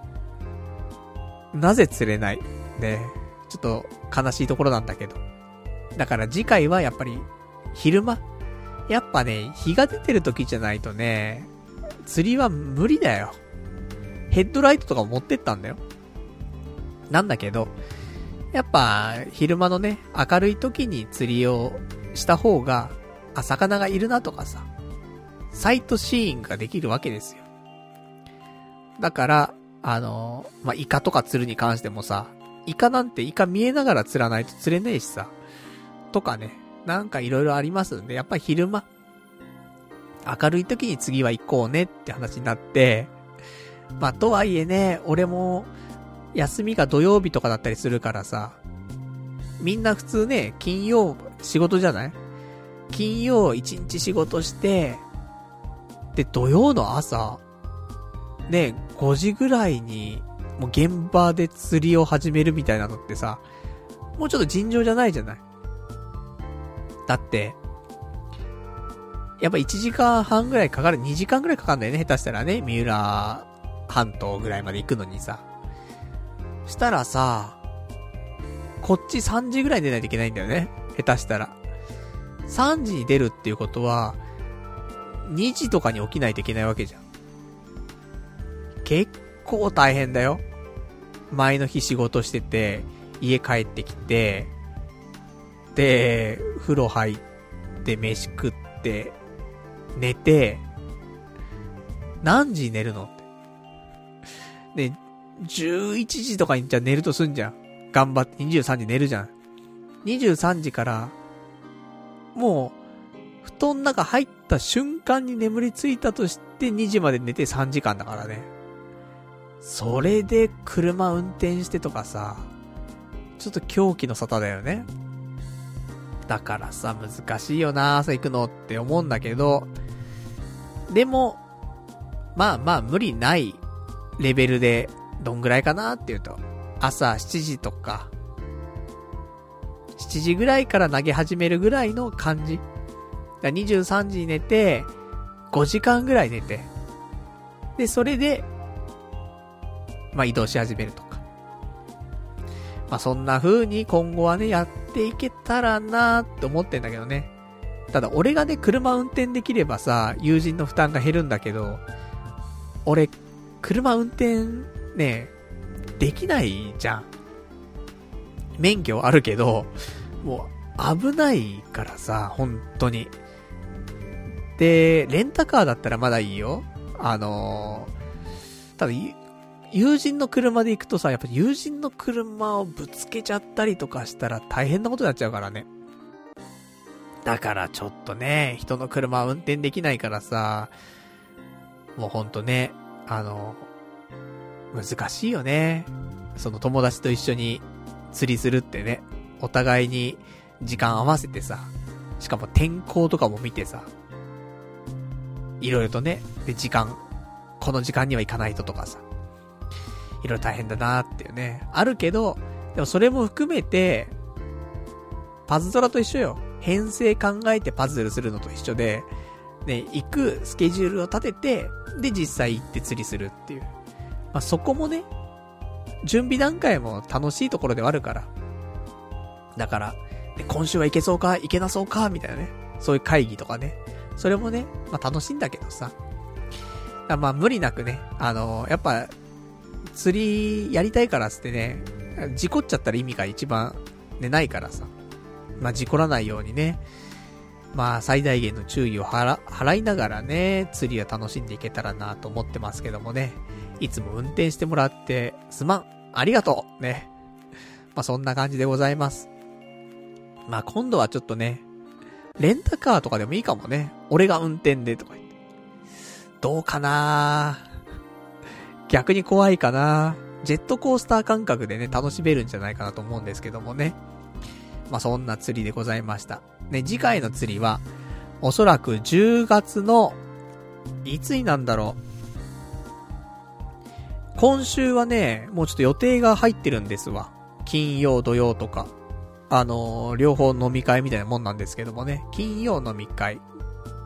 えー、土曜はバーベキュー。で、その次の週は、土曜日、何も予定ないので、えー、釣り、行きたいなってね、思ってますけどもね。で、さらにその翌週とかはですね、あやとり検定あるんですわ。で、そのあやとり検定の次の週に関しては、前にもお伝えした、えー、トランスの、マットトライブのイベントがあるので。だから、10月はですね、土曜は空いてる日が1日しかないんだよね。だからこの日、ちょっとワンチャン、ね、釣り行けるようにね、ちょっと調整していきたいなと思ってますけどもね。もっと行きたい。ね。だから、ね、水曜日、休みでございますけども、と、友人にね、水曜日、有給取ってもらって、みたいな。さすがにそこまでしてね、釣り行くのは本当に釣りバカになっちゃいますからね。まあ、気をつけたいところではございますけどもね。じゃあ、他、ね、お便りいただいてます。えー、こちらがラジオネームどうも僕ですさん。結婚式のスーツよりも、通勤のスーツを購入してはどうでしょうか職場でスーツ着用であれば、着回しを含めて数着は必要だと思います。まずは仕事に注力するためにも、ビジネスでも着用できるスーツの購入をお勧めします。ところで、TOKIO のリーダーが結婚しました。パルさん一言お願いしますってね、お答えいただきました。ありがとうございます。えー、どっちから話しましょう？スーツの話。今、スーツはですね、2着あって、それを着回してる感じ。本当は3着あった方がいいんだよね。靴もそうだし、スーツもそうだけど。3着ぐらいあると着回すのちょうどいいんだよね。って思うんだけど、2着で着回してます。だからいいのかな。今、仕事用のスーツよりも、えー、結婚式のスーツの方が大事かなと。ね。だって、買わなかったらさ、仕事のスーツで行く感じになっちゃうからね。それはちょっと、みたいな。ありますから。まあ私もね、そんな高い感じじゃないのよ。ザラだから。ジャケットで1万2千円ぐらいで、パンツで5、6千円なんで、合わせて2万円しないぐらいなんだよ。セットアップで。で、まあ、1万8千円ぐらいだとして、プラス、シャツが、4000円ぐらい。で、2万3000円。で、あとご祝儀が3万円。おいおい、みたいな。5万円超えとるやないかーい、つって。で、他にももろもろね、あのー、やっぱり買うから小物買ったりするでしょ。断捨離は？みたいな。断捨離という言葉がなんかまた、ね、遠くに行った気がするんだけども。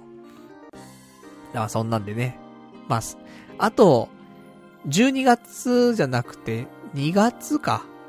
来年2月とかにもちょっと友達、他の友達の、まあ、結婚式的なものなんか、あるらしいので、呼ばれるかわからないけども、まあ、結構仲いいから、ね、呼ん、呼んでくれんじゃないかなと思ってるんだけどもね。まあ、その情報がね、入ってくる時点でね、まあ、呼ばれる気はしてるんですけどもね。まあ、なので、まあ、またね、そのスーツは使い回せるんでね。うん、今回ちょっとね、もう少し本当はスーツ、いいもの買った方がいい気すんだけどね。もうそんな背伸びしてもしょうがないから、おじさんね。うん、普通の、もうザラで、ね、ザラのスーツでいいです。ね、そんな感じでございます。でもザラのスーツとかって別に普通にビジネスで使えるスーツだからね。だから、なんだろうねっていうね。言ったら結局ビジネススーツの新しいやつを、ね、パーティーで使うだけみたいな感じになっちゃうのかなーってね、思ったりはするんだけどもね。まあ、ちょっと、ちょっとテカリ具合が入ってればいいんでしょ。スーツの方もね。よくわかんない。ね、おしゃれよくわかんない。そんな感じでございます。で、あと最後。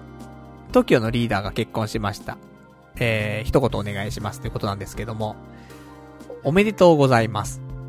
やっぱね、あのー、いいよね。TOKIO のリーダー、城島茂さん。やっぱさ、すごく人が、いいじゃない。性格すごい良さそうじゃない。だから幸せになってほしいよね。で、そんな中、若いね、女性と結婚ということで24歳だっけ？で、リーダーが 48? で、えー、嫁が24と。まあ、ダブルスコアだったはずなんだけど。でさ、それに対してさ、ロリコンだとかね、いう輩が出てきたりとかしてね、あ、なんかちょっと話題になってましたけども。ロリコンじゃねえからみたいなね、結局。だって、日本の憲法で、16歳からは女性は結婚できるっていう法律があり、しかも今回の女性に関しては、もう、成人している、二十歳を超えている女性なわけだよね。大人の女性なんだよね。24歳って。選挙権もあるわけですよ。だからさ、全然ロリコンじゃないじゃんみたいな。一、大人の女性に対して子供扱いしているという、その侮辱、良くないですね感じでさ。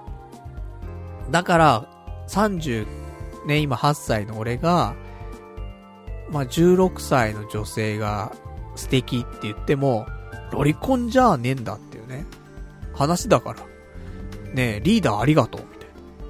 そういう論調に世間をしてくれてありがとう、みたいな。ところありますけども。ま、さすがに未成年はね、ロリコンになっちゃいますけども。だから二十歳超えてればね、レディーですからもう完全に。じゃあ二十歳。ね。38歳のおじさん。二十歳の女の子がいいとかね。もう気持ち悪いって言われても仕方ないなと思うんですけども。別に、二十歳の子がいいってわけじゃなくて、いいなと思った子が二十歳だったっていう、そういうことじゃない。だからリーダーの場合は、ね、いいなと思った子が24歳だっただけの話じゃない。いいじゃない。ねえ、幸せな家庭作ってさ、楽しく生きていきましょうよ。ねえ、無駄なものは買わない。ねえ、断捨離して断捨離して、ミニマリストとしてね、ちょっと足りないぐらいの感じの生活でさ、幸せ感じながらね、生きていきましょうよ。素晴らしいよね。まあ、そんなわけで、あのー、TOKIO のリーダー、城島茂さん、ね、ご結婚おめでとうございます。末永くね、えー、お幸せに暮らしていただけたらなと思っております。私もね、なんかいいご縁があれば、もう年齢そこまで気にしてないからね、結婚相手に対して。まあ、同い年ぐらいまでの年齢だったら、まあいいのかな。でも同い年っつうともう38で39になっちゃうからね。なんか、ね、考えちゃうところありますけどもね。うんやっぱり若い子がいいっつって。ロリコンじゃねえかっつってね。うん10代がいいっつって。ロリコンじゃねえか。なりますけどもね。でも10代とかさすがにもうないもんね。なんかその、あのー、10代がいいなって、結婚したいなって思わないもんね。全く。やっぱ30 32ぐらい。リアルなところ32ぐらいの感じの人がいいなって思うよね。やっぱ年齢上がれば上がるほど相手に対する年齢もね、やっぱどんどん上がっていくんだなっていうのはね、すごく痛感してます。俺ずっとね、29歳がいい、29歳がいいってね、もう何年も言ってきましたけども。変わったね。32ぐらいがいいなーって思うなうん。今の32歳すごい若いしね。とてもいいんじゃないかな。それでも6歳違うからね。小学校1年生と小学校6年生とか中学校1年生ぐらいのね、差がありますからね。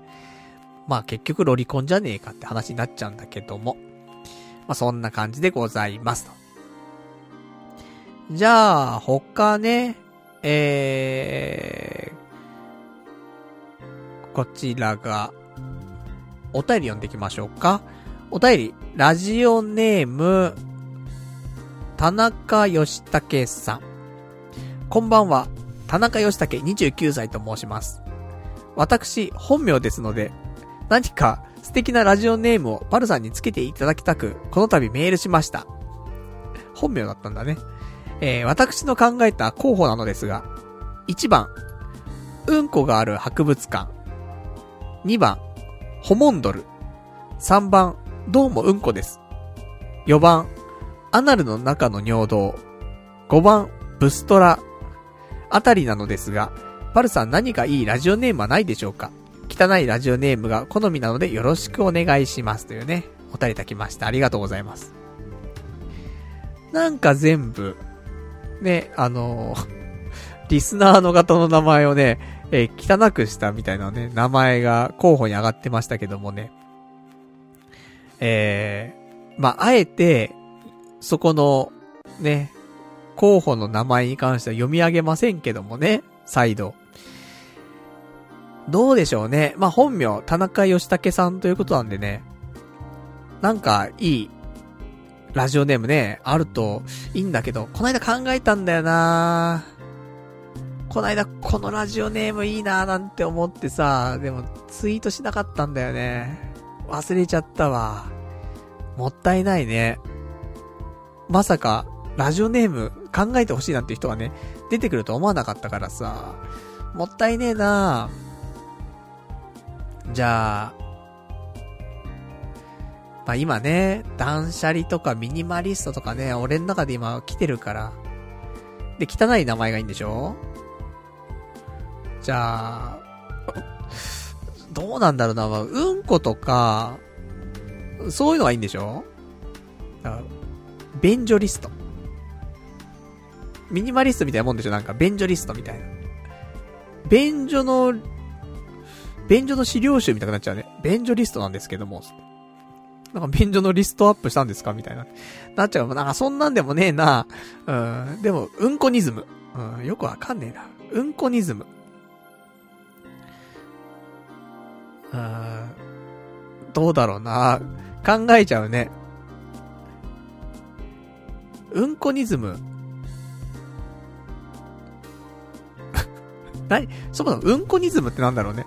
よくわかんない。でもさ、ほ、あの、考えた候補の中でさ、うんこが2つ入ってんのよ。だからうんこがいいんじゃない？ね。だからうんこニズムじゃない？だからパルナイトをみたく作るんだったら、ね、カタカナあって名字みたいな、あるから、うんこニズム田中みたいな。どうですか？いいのかな？ね。せっかくね、本名もね、晒してるわけだから田中使った方が絶対いいから。じゃあ、ね、命名に関しては、うんこニズム田中さんで、ね。よろしくお願いします。結構、綺麗にまとまったんじゃないですか？名前汚いですけどもね。よかったら使ってやってください。気に入らなかったらまた次回、あの、もう他の候補ないっすか？みたいな言ってもらえればね、また考えます。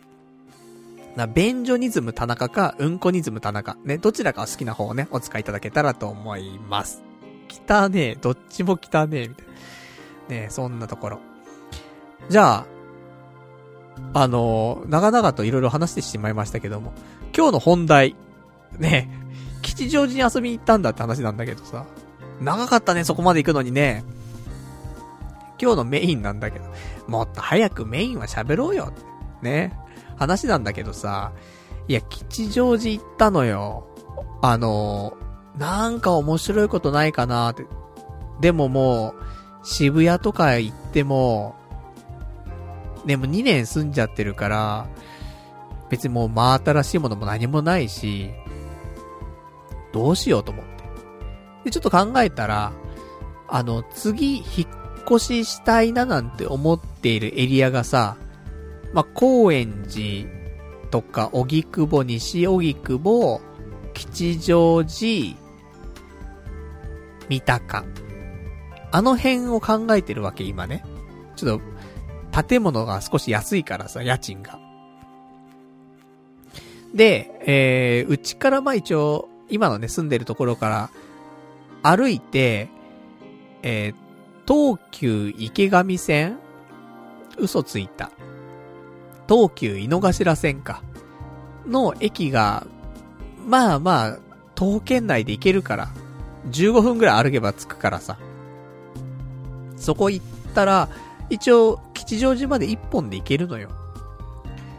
だからちょっと吉祥寺行こうかなと思って。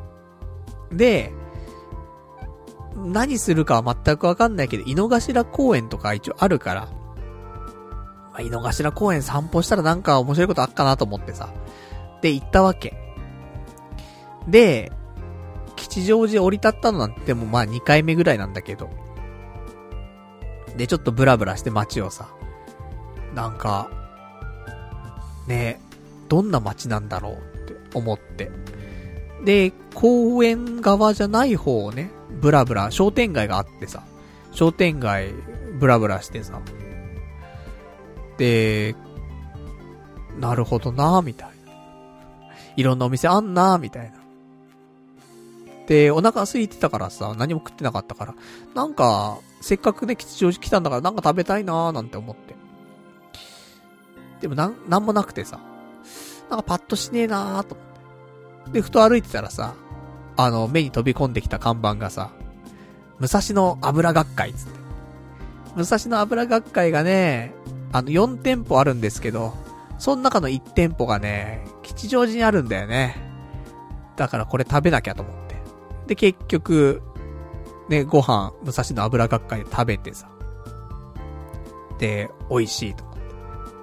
結局あのなんか、濃い味付け、そして油というか、もうなんか、ドロッとしたものが、麺全体にも絡んでて。麺に絡んだらもうスープ何にもないんだけど、みたいな。そんな醤油味のさ、濃いめの、ね、ドロッとスープみたいな油がさ、あってさ、うめんだわ、やっぱり。これ、ジャンクだなーと思ってさ。で、そんなんでさ、まあ、ね、武蔵野油学会の、武蔵野油そばみたいなね、食べてさ。で、満足じゃん。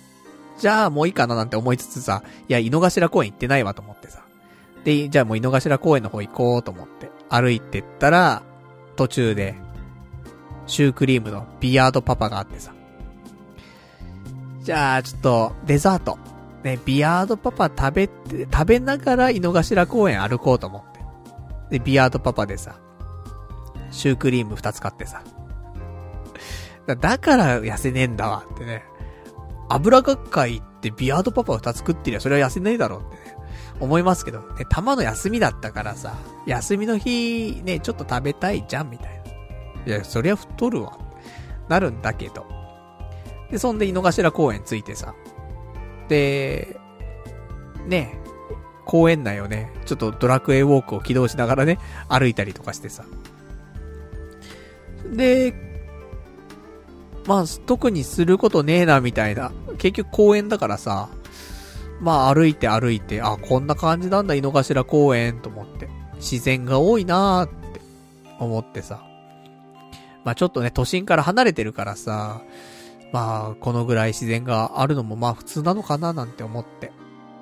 で、終わりかなと思ったんだけど、ちょっとね、進んでったらさ、なんか別のね、入場口があるエリアがあって、なんだろうかって見たら、動物園って書いてあるんだよ。あ、そういえば井の頭公園の中ってなんか動物園あるとかないとか、なんか聞いたことあんなと思って、動物園入るかと思って。で、ちょうどその時16時だったんだよね。そんで、チケット売り場行って、動物園入りたいんですけど、って言ったら、あのーこの園の、ね、動物園の時間が、17時までなんだって。だから、16時に入った場合、あのーこの園内っていうのがね、動物園なんだけど、これね、二つに分かれてんのよ、動物園が。動物園の本園っていうのと、あと分園っていうので、水生物園っていうのがあんの。で、俺、水生物園の入り口でチケット買おうとしたら、あの、もう、ちょっと時間がね、16時なんで、えー、今日は、えー、水生物園しか見れないんですと。で、動物園の本園の方は今日、ね、この時間からだと見れないんですけど、で、いいですかって言われて。あ、いいっす、大丈夫っす、つってね。あの、ネタ探しで来てるだけだから、と思って。そしたら、あの、一応この動物園安いんだよね。あの、一般400円なの。すごい、400円で動物園入れんだもんね。すごい話なんだけどさ。な、年間パスとかもあった、あった気すんな。入り口で売ってた気がするんだけどさ。書いてあるかな書いてないかな一応ね、もらってきたんだけど。あった。年間パスポートで買うと、1600円。4回行ったら元が取れる。すごいね。だから、吉祥寺住んだら、動物園の年間パスポート買っていいよね、全然ね。結構お得。ねそんなやつでさ。で、一応チケット分かれてんのよ。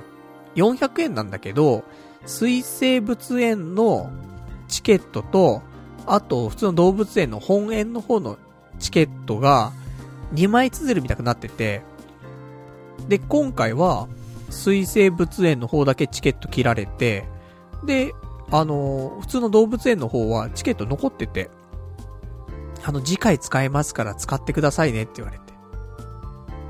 だから、次行ったら、今度普通の動物園の方見れんだよねと思って。超お得じゃんと思って。だ片方の水生物園200円、普通の動物園が200円みたいな。そんな感じでさ、入れてさ、これお得な動物園だなと思って。そんで、まあ中入ったら、あの鳥がいっぱいいた。水辺にいる鳥がいっぱいいて、なんだろう、一応いたラインナップとしては、白鳥とか、カモとか、鶴とか、結構いろんな種類いてさ、ね、アヒルとかもいたし。で、そんなんで見てて。で、さらに、ちょっと行くと、水生物館っていうのがあって、あの、中入ったら魚とかもいてさ。で、次の日釣り行く予定だったからさ、ちょっとイメージトレーニングで、ね、魚見てさ、ああ、釣るぞ釣るぞとか思って。ね。病気じゃねえかってね、話なんだけど。で、そんなんでさ、あの楽しみながら、ね、で、ぐるぐるぐるぐるしてたらさ、あの、ふと気づくとね、ポケモンウォークでさ、ポケモンウォークって、あのまたね、なんかみんなで一緒にバトルしようみたいなね、イベントがあったりすんの。何時になると巨大なモンスターが出てきて、そのモンスターと戦おうみたいなのあるんだけど、ちょうどさ、この水生物園の中にさ、その巨大モンスターが現れてさ、その時間。やらなきゃと。で、水生物園の中のベンチ座って、そんでモンスター倒す、倒そうとするんだけど、いないんだよ。協力して倒さなくちゃいけないのに、水生物園の中に、あの、ドラ、ドラクエウォークやってるやつがいなくて、一人で俺戦ってんのよ。でも一人じゃ勝てないわけ。全然、ダメージ、与えられなくて。これ一人じゃもうクリアできないよって思ったら、一人増えてさ、水生物園の中にね、ドラクエウォークの人来たと思ってさ、それで、二人で、あのー、なんとか、そのモンスター倒してさ、やったぜと思って。で、水生物園を出るっていうね。謎の、結局なんか、鳥とか、魚とか、ね、それ以上に時間かけたのは、ドラクエウォークのね、モンスター討伐だったっていうね。そんな感じだったんだけど、いいよね。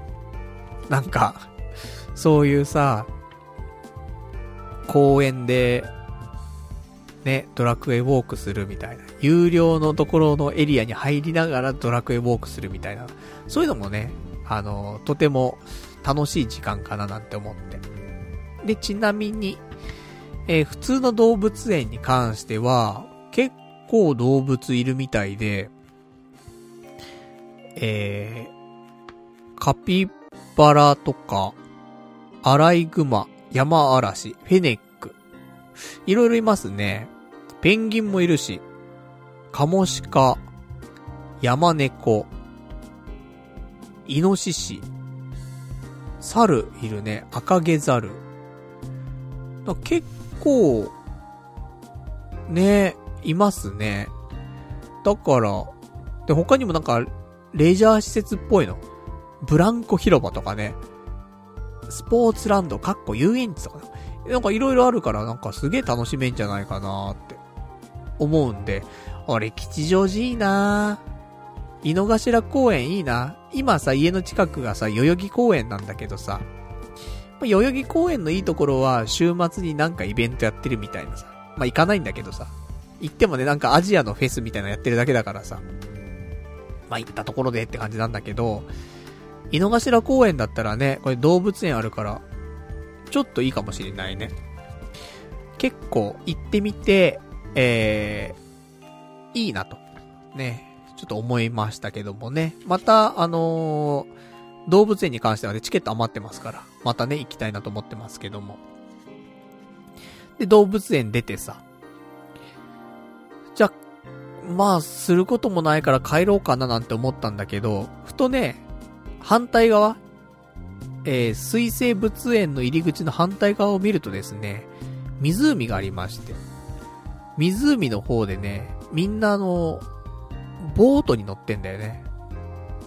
で、ボートっていくつかあって、普通カヌーみたいなボートもあれば、あの、アヒルみたいなさ、スワンボートってあるじゃん。とかもあってさ。で、みんな、複数の人間に乗ってるわけよ。カップルだったりとか、友達同士だったりとかさ。まあ、そりゃそうなんだけどさ。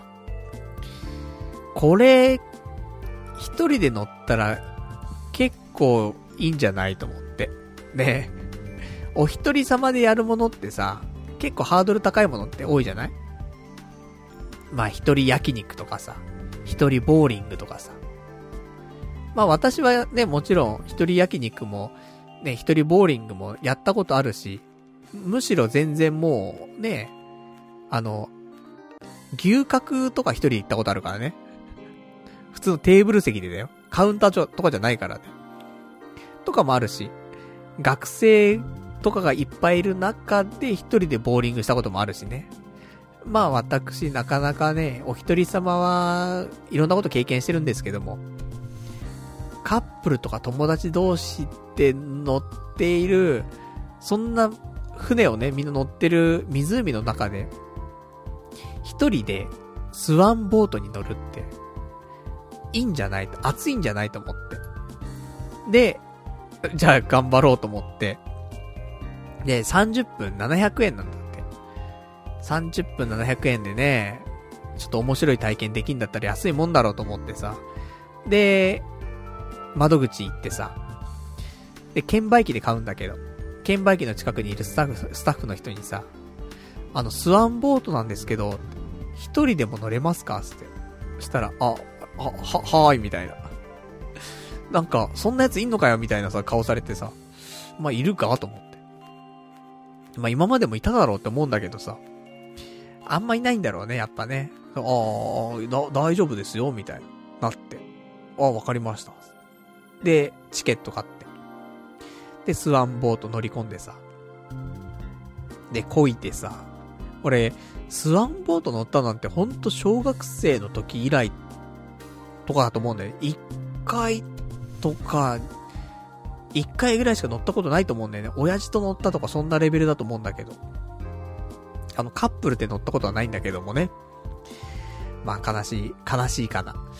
で、そんなんで一人でさ、スワンボート漕ぎつつ。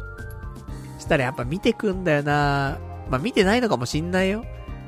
でも、すげえ見られてる感じする。あの、他のボート乗ってる人たちに、あの人一人なんだけど、みたいな顔で一瞬見られんだよね。カップルたちに。あと、女の子同士で乗ってるやつとかにも見られて。あの人一人みたいな。本当にみたいな。隣座ってんじゃないの？誰かみたいな。いや、いないよみたいな。うわ、すごーみたいな。なっててさ、これはいいぞと思って。一人で行くやつなかなかいねえんじゃんと思ってさ。で、そんなんでちょっと変わったおじさんを演出したいからさ、俺もさ。お、いいぞいいぞと思って。で、乗ってさ、まあ、スワンボート自体はね、楽しく、ね、ちょっと乗りまして。で、途中でね、動画撮っちゃったりとかして。で、動画撮ってね、ツイッターでアップしちゃったりなんかしてさ。で、一人でスワンボート乗ってるけどやばいっす、みたいな。ね、みんな見てる気するみたいなことをさ、30秒ぐらい動画撮ってさ、投稿してさ。それを見られてんだよね。あの人一人でスワンボート乗りながら動画撮ってるみたいな。キモすぎるんだけど、みたいな。そんなんでさ、あの、スワンボートね、楽しんで、ね、乗りまして、30分フルに乗ったね。まあ別に、30分、乗らなくてもいいんだよね。一人が結構苦しいじゃん、やっぱり。周りの目だったりとかさ、孤独感とかさ、いろいろあるけど、ちょっとね、恋で5分10分で帰ってきてもいいんだけど、もうフルに楽しんでやろうと思ってさ、30分かけて、もう湖をね、一周して、一周して、もう一回ちょっと戻ったりとかしてね。で、その後ジグザグに漕いだりとかしてね。あの、楽しんでましたけどもね。もうこの1日30分間でね、すげえ、あの、スワンボートの達人になった気がしてる、するんだけどさ。で、終わって。いやー、やったわ、と。で、最後ね、あのー、乗り、乗り場にまたね、戻って、そこに横付けしてさ。横付けすんのもうまいよ、もう。30分超えてるから。もう完全にスワンボートコントロールできるからね。スーッと。もう完璧な感じでね、横付けして。で、ありがとうございました。で、終わってさ。いやー、いいなーと思って。スワンボート。なんか、30分700円。二人で乗ったらまあまあ、350円ずつだし、安い気はするけど。まあ、カフェでさ、コーヒー一杯頼んで、ね、300円だ、400円だかかってさ。で、滞在時間30分とか。考えたら、例えばだけど、スワンボート一人で乗って、湖の真ん中まで行きます。したらもう漕がないで、本とか読み始めたらどう？で、ちょっと、ね、水に浮いてる状態で本読むみたいな。で、30分経ったら戻るみたいなさ。そういう、なんだろう。デートだったら、ね、喋ったりとか、漕いだりとか、いろいろしなくちゃいけないところを、一人で乗ることによって、もう途中でも漕がない。止まってる。で、本読んじゃうみたいな。で、スワンボートだから火とかもね、日差しとかも防ぐからさ。で、あの人、スワンボートで真ん中の方で本読んでんだけど、みたいな。しかも一人なんだけど、みたいな。そんなスタイルあるんだ、みたいな。そんな風にちょっと、あ、ま、また少し変わったおじさんがいるみたいな。思ってもらえるといいじゃん？やっぱり。ちょっと変な人だって思われたいじゃん、人間さ。だからさ、そういう意味ではなんか、次、井の頭公園行くときにはね、まあ、まだチケット余ってる動物園行って、で、あともう一回スワンボート乗って、で、今度はね、ちょっと本でも。何の本がいいのかな？やっぱでも小説とかの方がいいのかな？雑誌とかじゃないもんね。あ、でも雑誌もいいのか。デザイン関係の雑誌とか、シャレオツなやつとかをね、ちょっとスワンボート乗りながら読んじゃって。なんかあの人なんかもう頭はいかれてるんだけど、みたいな。そんなのも面白いんじゃないかなとね、ちょっと思いましたというお話でございます。まあ、あの、もしね、あの、行く機会がありましたら皆さんもね、えー、井の頭公園、意外とそんな動物園があったりとか、スワンボートがあったりとか、楽しむね、ところはありますから、あとね、俺たまたま行ったのが平日、ね、金曜日に行ったんだけど、土曜とかだと、大道芸人の人がいたりとかね、意外となんか楽しめたりすると思うのでね、えー、まあ、機会があれば行ってみると、いろんな発見があるんじゃないかなと。そんな感じでございましたと。じゃあ、そんなところなんですが、えー、あとはですね、今日他のお話ししたかったこと、どれがあるかしら。全然今週仕事どうだったって話してないね。よくここまで ねえ、なんか、今日あんまね、話すことあるのかななんて思ったんだけど、ねメインの話がこんなに後ろになってさ、さらに皆さん気になる、ね仕事始めたばかりでさ、ようやく2週間目ですよ。ね2週間目をクリアしたところなんだけど、ね、仕事の話を全くしてなかったっていうところなんだけど、仕事はですね、まあなんとかやってます。まだばっくれてません。遅刻も一回もありません。むしろ俺が一番早く行ってます。最初だからね。で、寝る時間も、やっぱり2時前後に寝てます。まだ3時とかまで行かない。うん、でも3時になっちゃってもね、8時まで寝られるからね。下手したら俺、最近8時45分まで布団の中にいるから。それでも、15分とか20分ぐらいで用意して、で、家出て、で、30、30分で着いちゃうから、で、そうするとコンビニとか行ってもね、35分とか40分で、余裕でね、着いちゃうので、全然問題ないというか、感じなんだけど、やっぱり2時ぐらい寝ないとね、やっぱ眠いっちゃ眠いから。だから、あの、今日もね、えー、ラジオが終わったら、まあ、すぐにね、風呂入って、寝ると。まあ、それがね、一番いいんじゃないかなと思います。まあ、そんなわけで、生活サイクル的には悪くないんだけど、あとは仕事だよね。慣れたのっていうと。若干慣れてきたのかなーって思うけど、やっぱ慣れれば慣れるだけね、また次の仕事が増えてきますから。だからあと今日月末だったからさ、ま、月末ってね、慌ただしいなーっていうのはすごく感じたかな。今日一日。いろんな電話も来るし、実際ね、現場でもやんなくちゃいけないこともね、あの、月の締めだったりとかさ、いろんなのあるから。だからもうわけわかんない感じでさ。で、日常的にね、俺がやってるその、なんか、物件のデータ入力とかね、そんなのあったりするんだけど。もう、全然はかどらなかったもんね、今日はね。なんかいろんなことが入ってきて。新しいこともいっぱいあるし、やらなきゃいけないこともあるし、なんだろうか、みたいな感じで。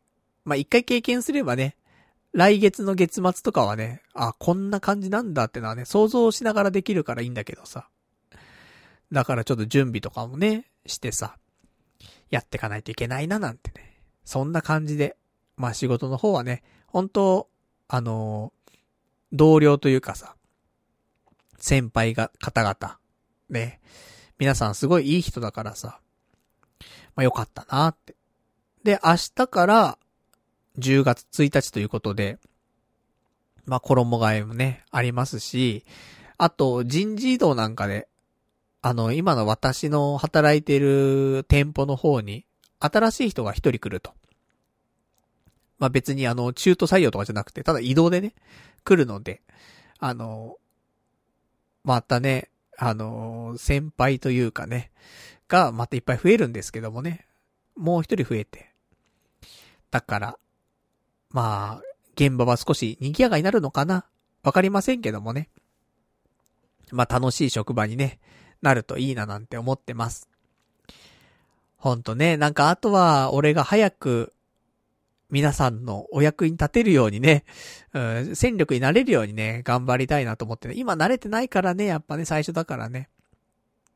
なので、ちょっと頑張っていきたいなと思っておりますよっていうまあ、それがね、えー、今週の仕事のお話でしょうかね。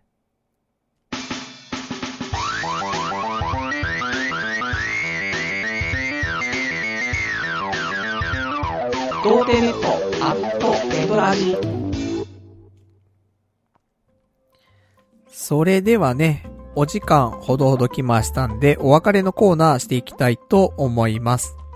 お別れのコーナーはね、今日喋れなかったこととかね、あと読めてないお便りなんかをつらつらとご紹介していきたいと思います。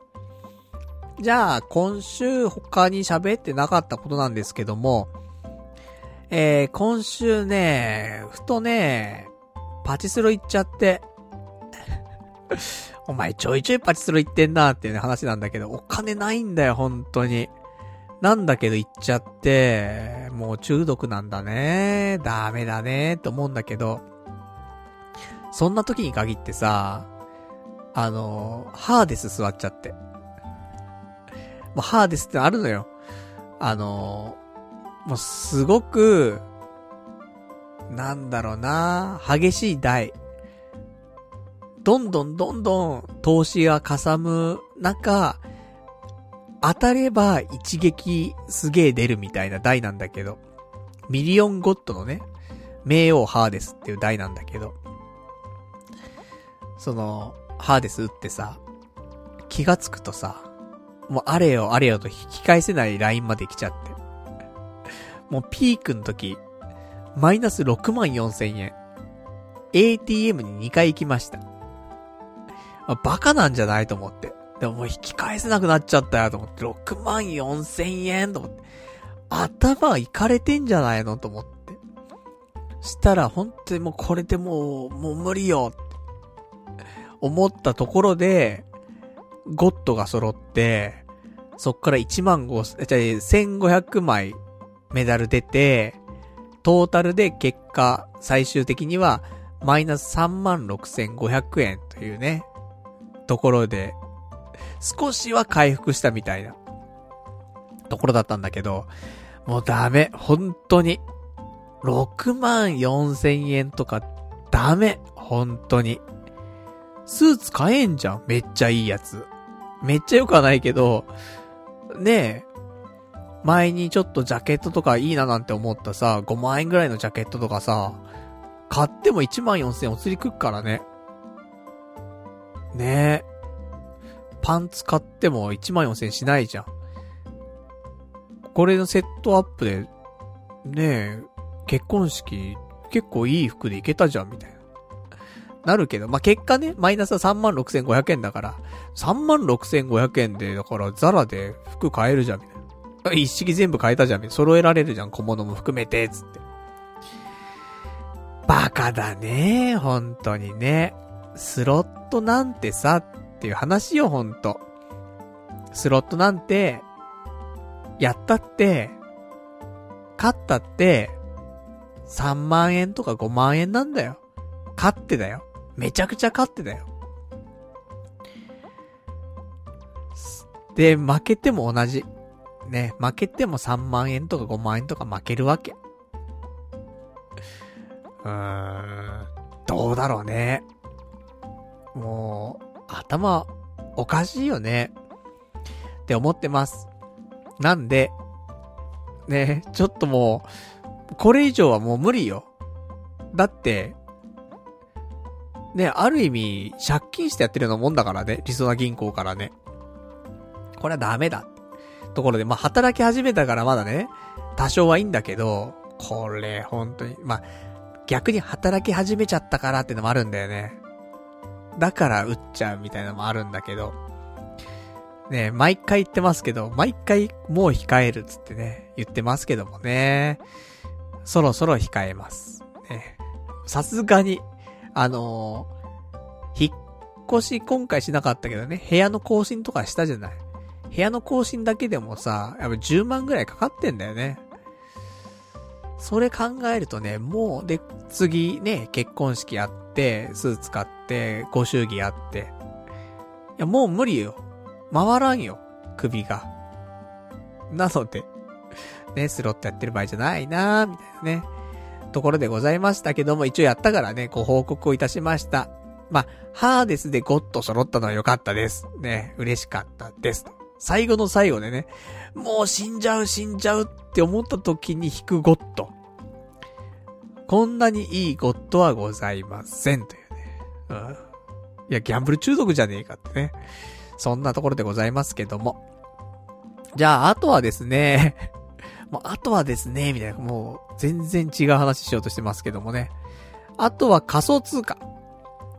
ね全然違う話でもねえなっていうね、ところなんだけど、えー、今週の仮想通貨はひどかったね。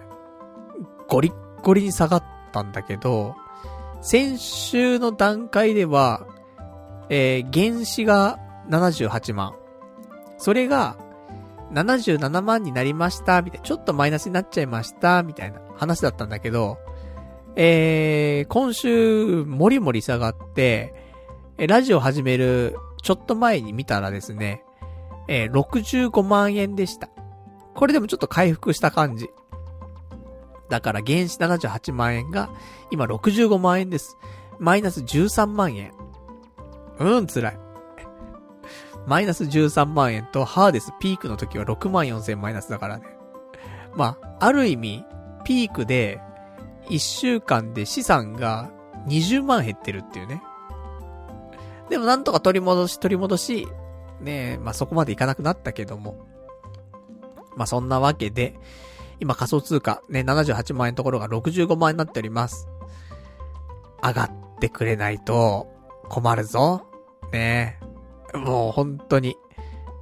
65万になっちゃったらさ、80何万とかになってくれればね、嬉しいんだけど、あと20万ぐらい増えなくちゃいけなくなっちゃうからね、今度ね。どうなるんでしょうかね。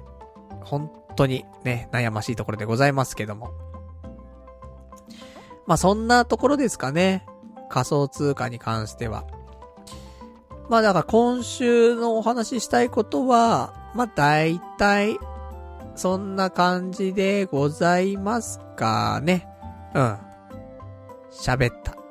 ね、喋りたいことは喋りましたんで。じゃあ最後、ね、お便りをね、いくつか紹介して、えー、終わりにしていきたいと思います。えー、ラジオネーム、アフリカのキリンさん。パルさんこんばんは。新しい職場で新規一点頑張っているみたいですね。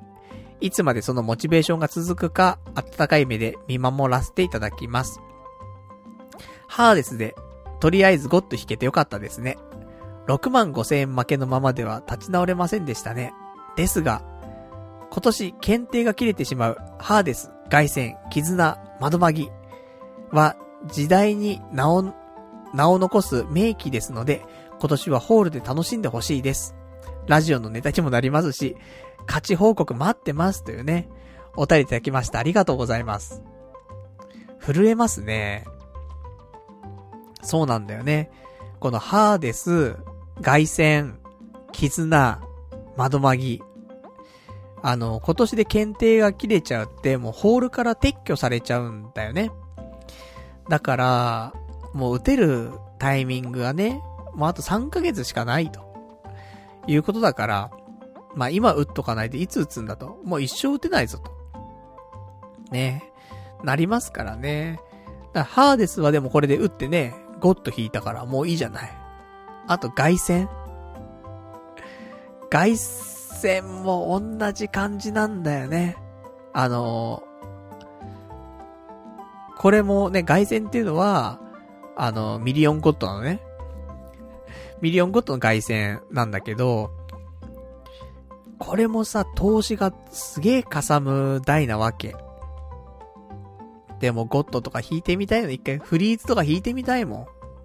今回ただのゴッド揃いだったのね。なんだけど、フリーズ引きたいよね。一回でいいから。あれなんか止まっちゃった。あれなんか動かねえぞ。あ、フリーズだった。みたいな。そういうの、やりたい。あんだけ負けたのにっていうね。そう。ギャンブル中毒なんで、ただのね。儲かりゃしないのに。ただ損するだけなのに。いやー、頭がおかしい。あと、絆。ね、バジリスク絆。まあ、でもこの間ね、あのー、すごいいっぱい出したから、絆はもういいね、卒業して、オッケー。で、窓マギは、あんま打ってないんだよ、俺。だから大丈夫。で、ハーデスはね、ゴッド揃えたから。あの、外戦だね。外戦でゴッド引きたいな。年内。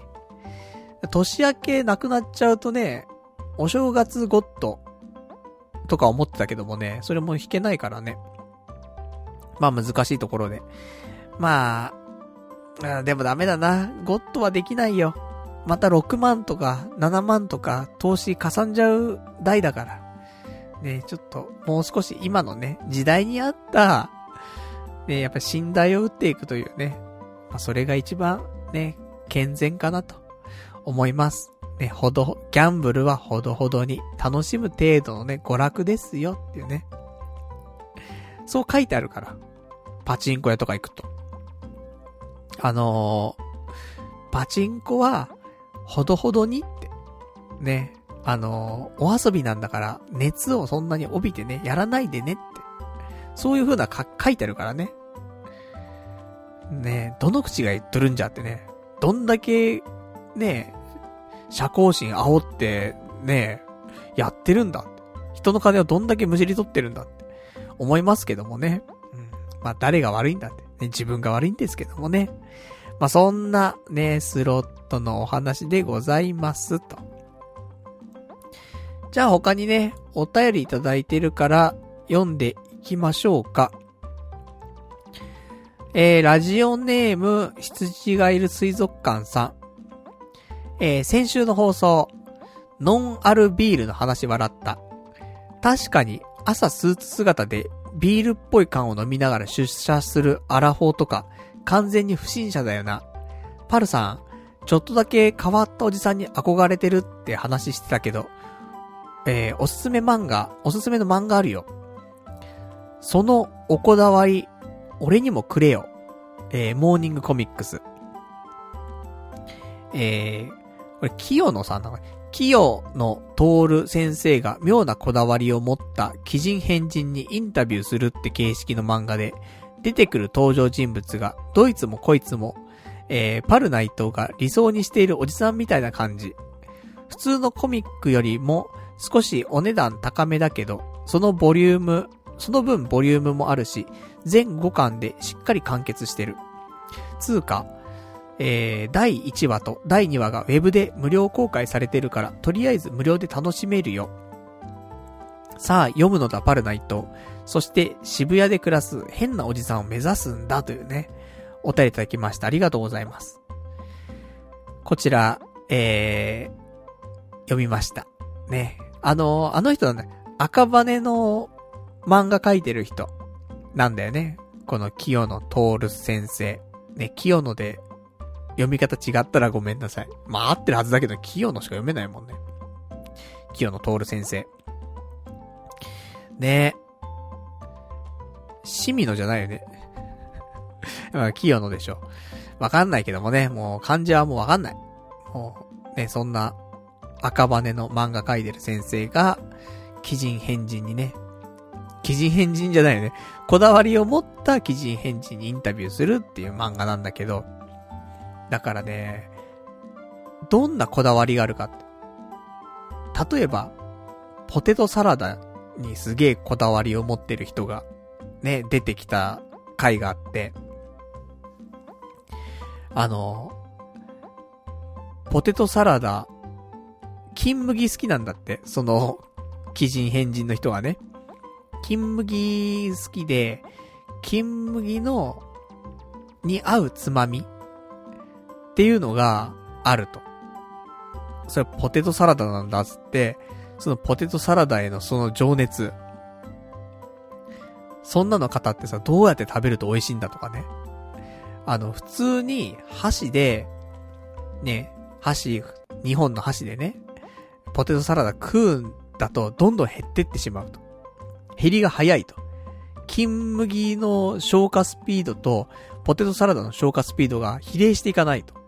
どうしたらいいんだって時に、あの、これはもしやっつって、その割り箸の、割り箸2本でね、あの、食べないで、割り箸1本にして、1本で、ポテトサラダつけて、舐めるんだって。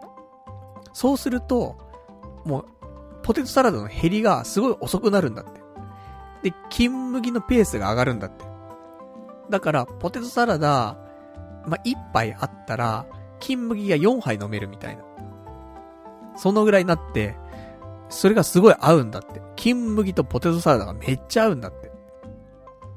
とかさ、すごいこだわりがあるらしくて。で、他にもね、そのポテトサラダにまつわる別のこだわりだったりとか、そっから派生してね、あの変なコミュニティができたりとか。まあなんかそんないろんな話があって、ね、もっと早く教えてくれよみたいな、そのこだわりみたいな。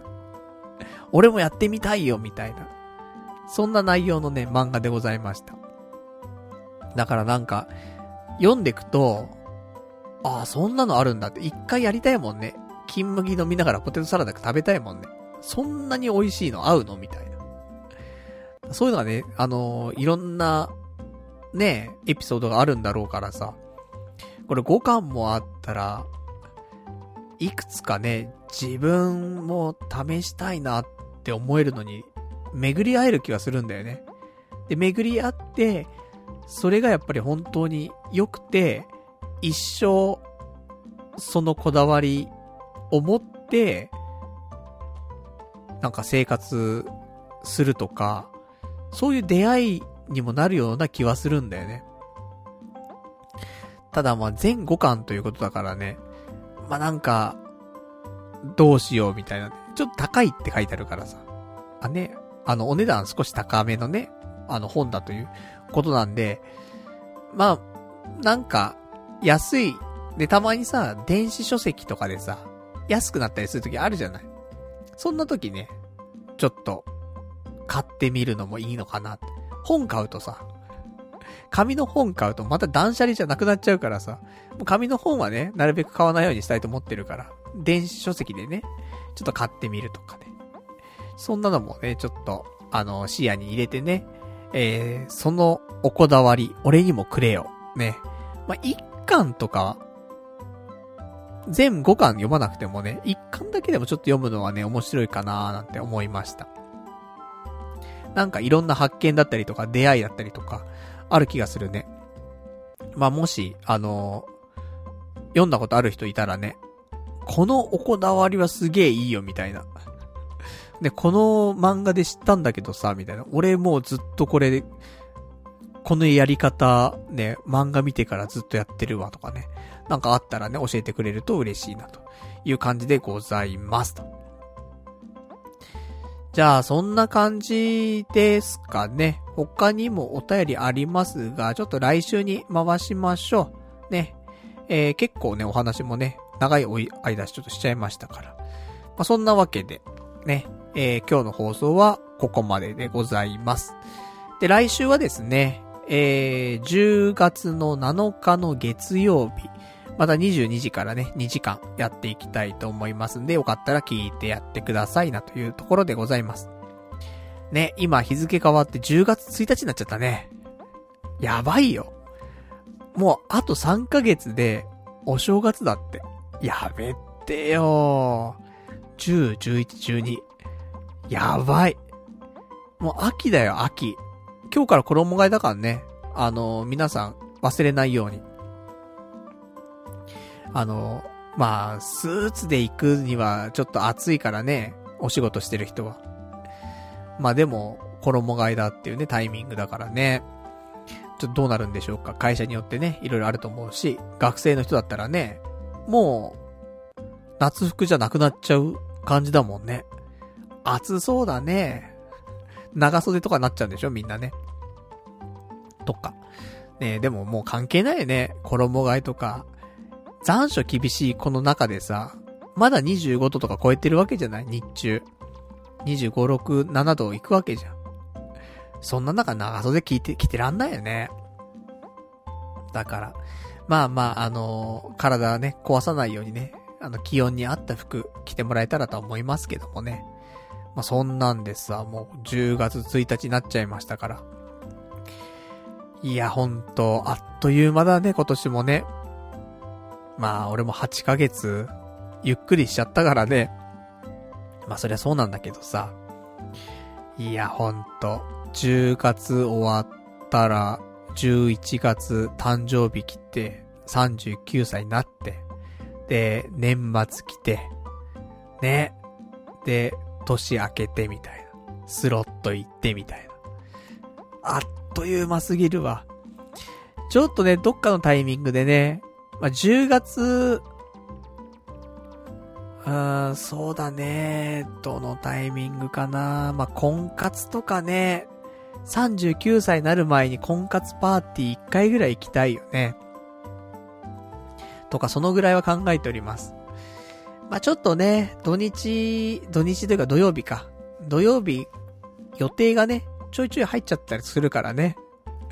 だから、あのー、なかなか、あと平日、平日休みのなんかね、うまい使い方っていうのをね、ちょっと見出さないとね、もったいないなと思ったりはするんでね。まあそんな感じでございましょうかね。まあちょっと10月もね、うまく、このアフターセブンをね、えー、有効に使い、そして、ね、また YouTube もね、毎日動画アップし、ね、明日もアップするよ。ね、365日の断捨離ライフね。で、1週間に1回は、あの、断捨離した商品をね、あの、プレゼント企画、やってみた。それが一番、なんかちょっとめんどくせえかもしれないね。面白いと思うんだけど、あの、抽選して、送って、みたいなね。その辺がめんどくさいと続かないかもしれないからな。ちょっとどうなるかわかりませんけどもね。まあ一回試しにね、やりたいと思ってますんで。ねえまあ何でもかんでもね、まあ、続くのが一番いいことですから、物事はね。続けられることを見つけたら、ね、それを全力で続けていくというところなんで。で、このラジオもそう。ね、なんかたまたま続いたからね、10年経ってますけどもね。だから365日の断捨離ライフもね、これも365日ちゃんと続くと思うんだよね。この感じでやっていくんであれば。だから、ね、もうそんなもん捨ててもなんもなんねえだろうっていう意見もね、出てくることはね、ちょいちょいあると思うけど、まあ、気にせず、だって、ただの断捨離なんだもんね。うん。ただ断捨離してるだけだから。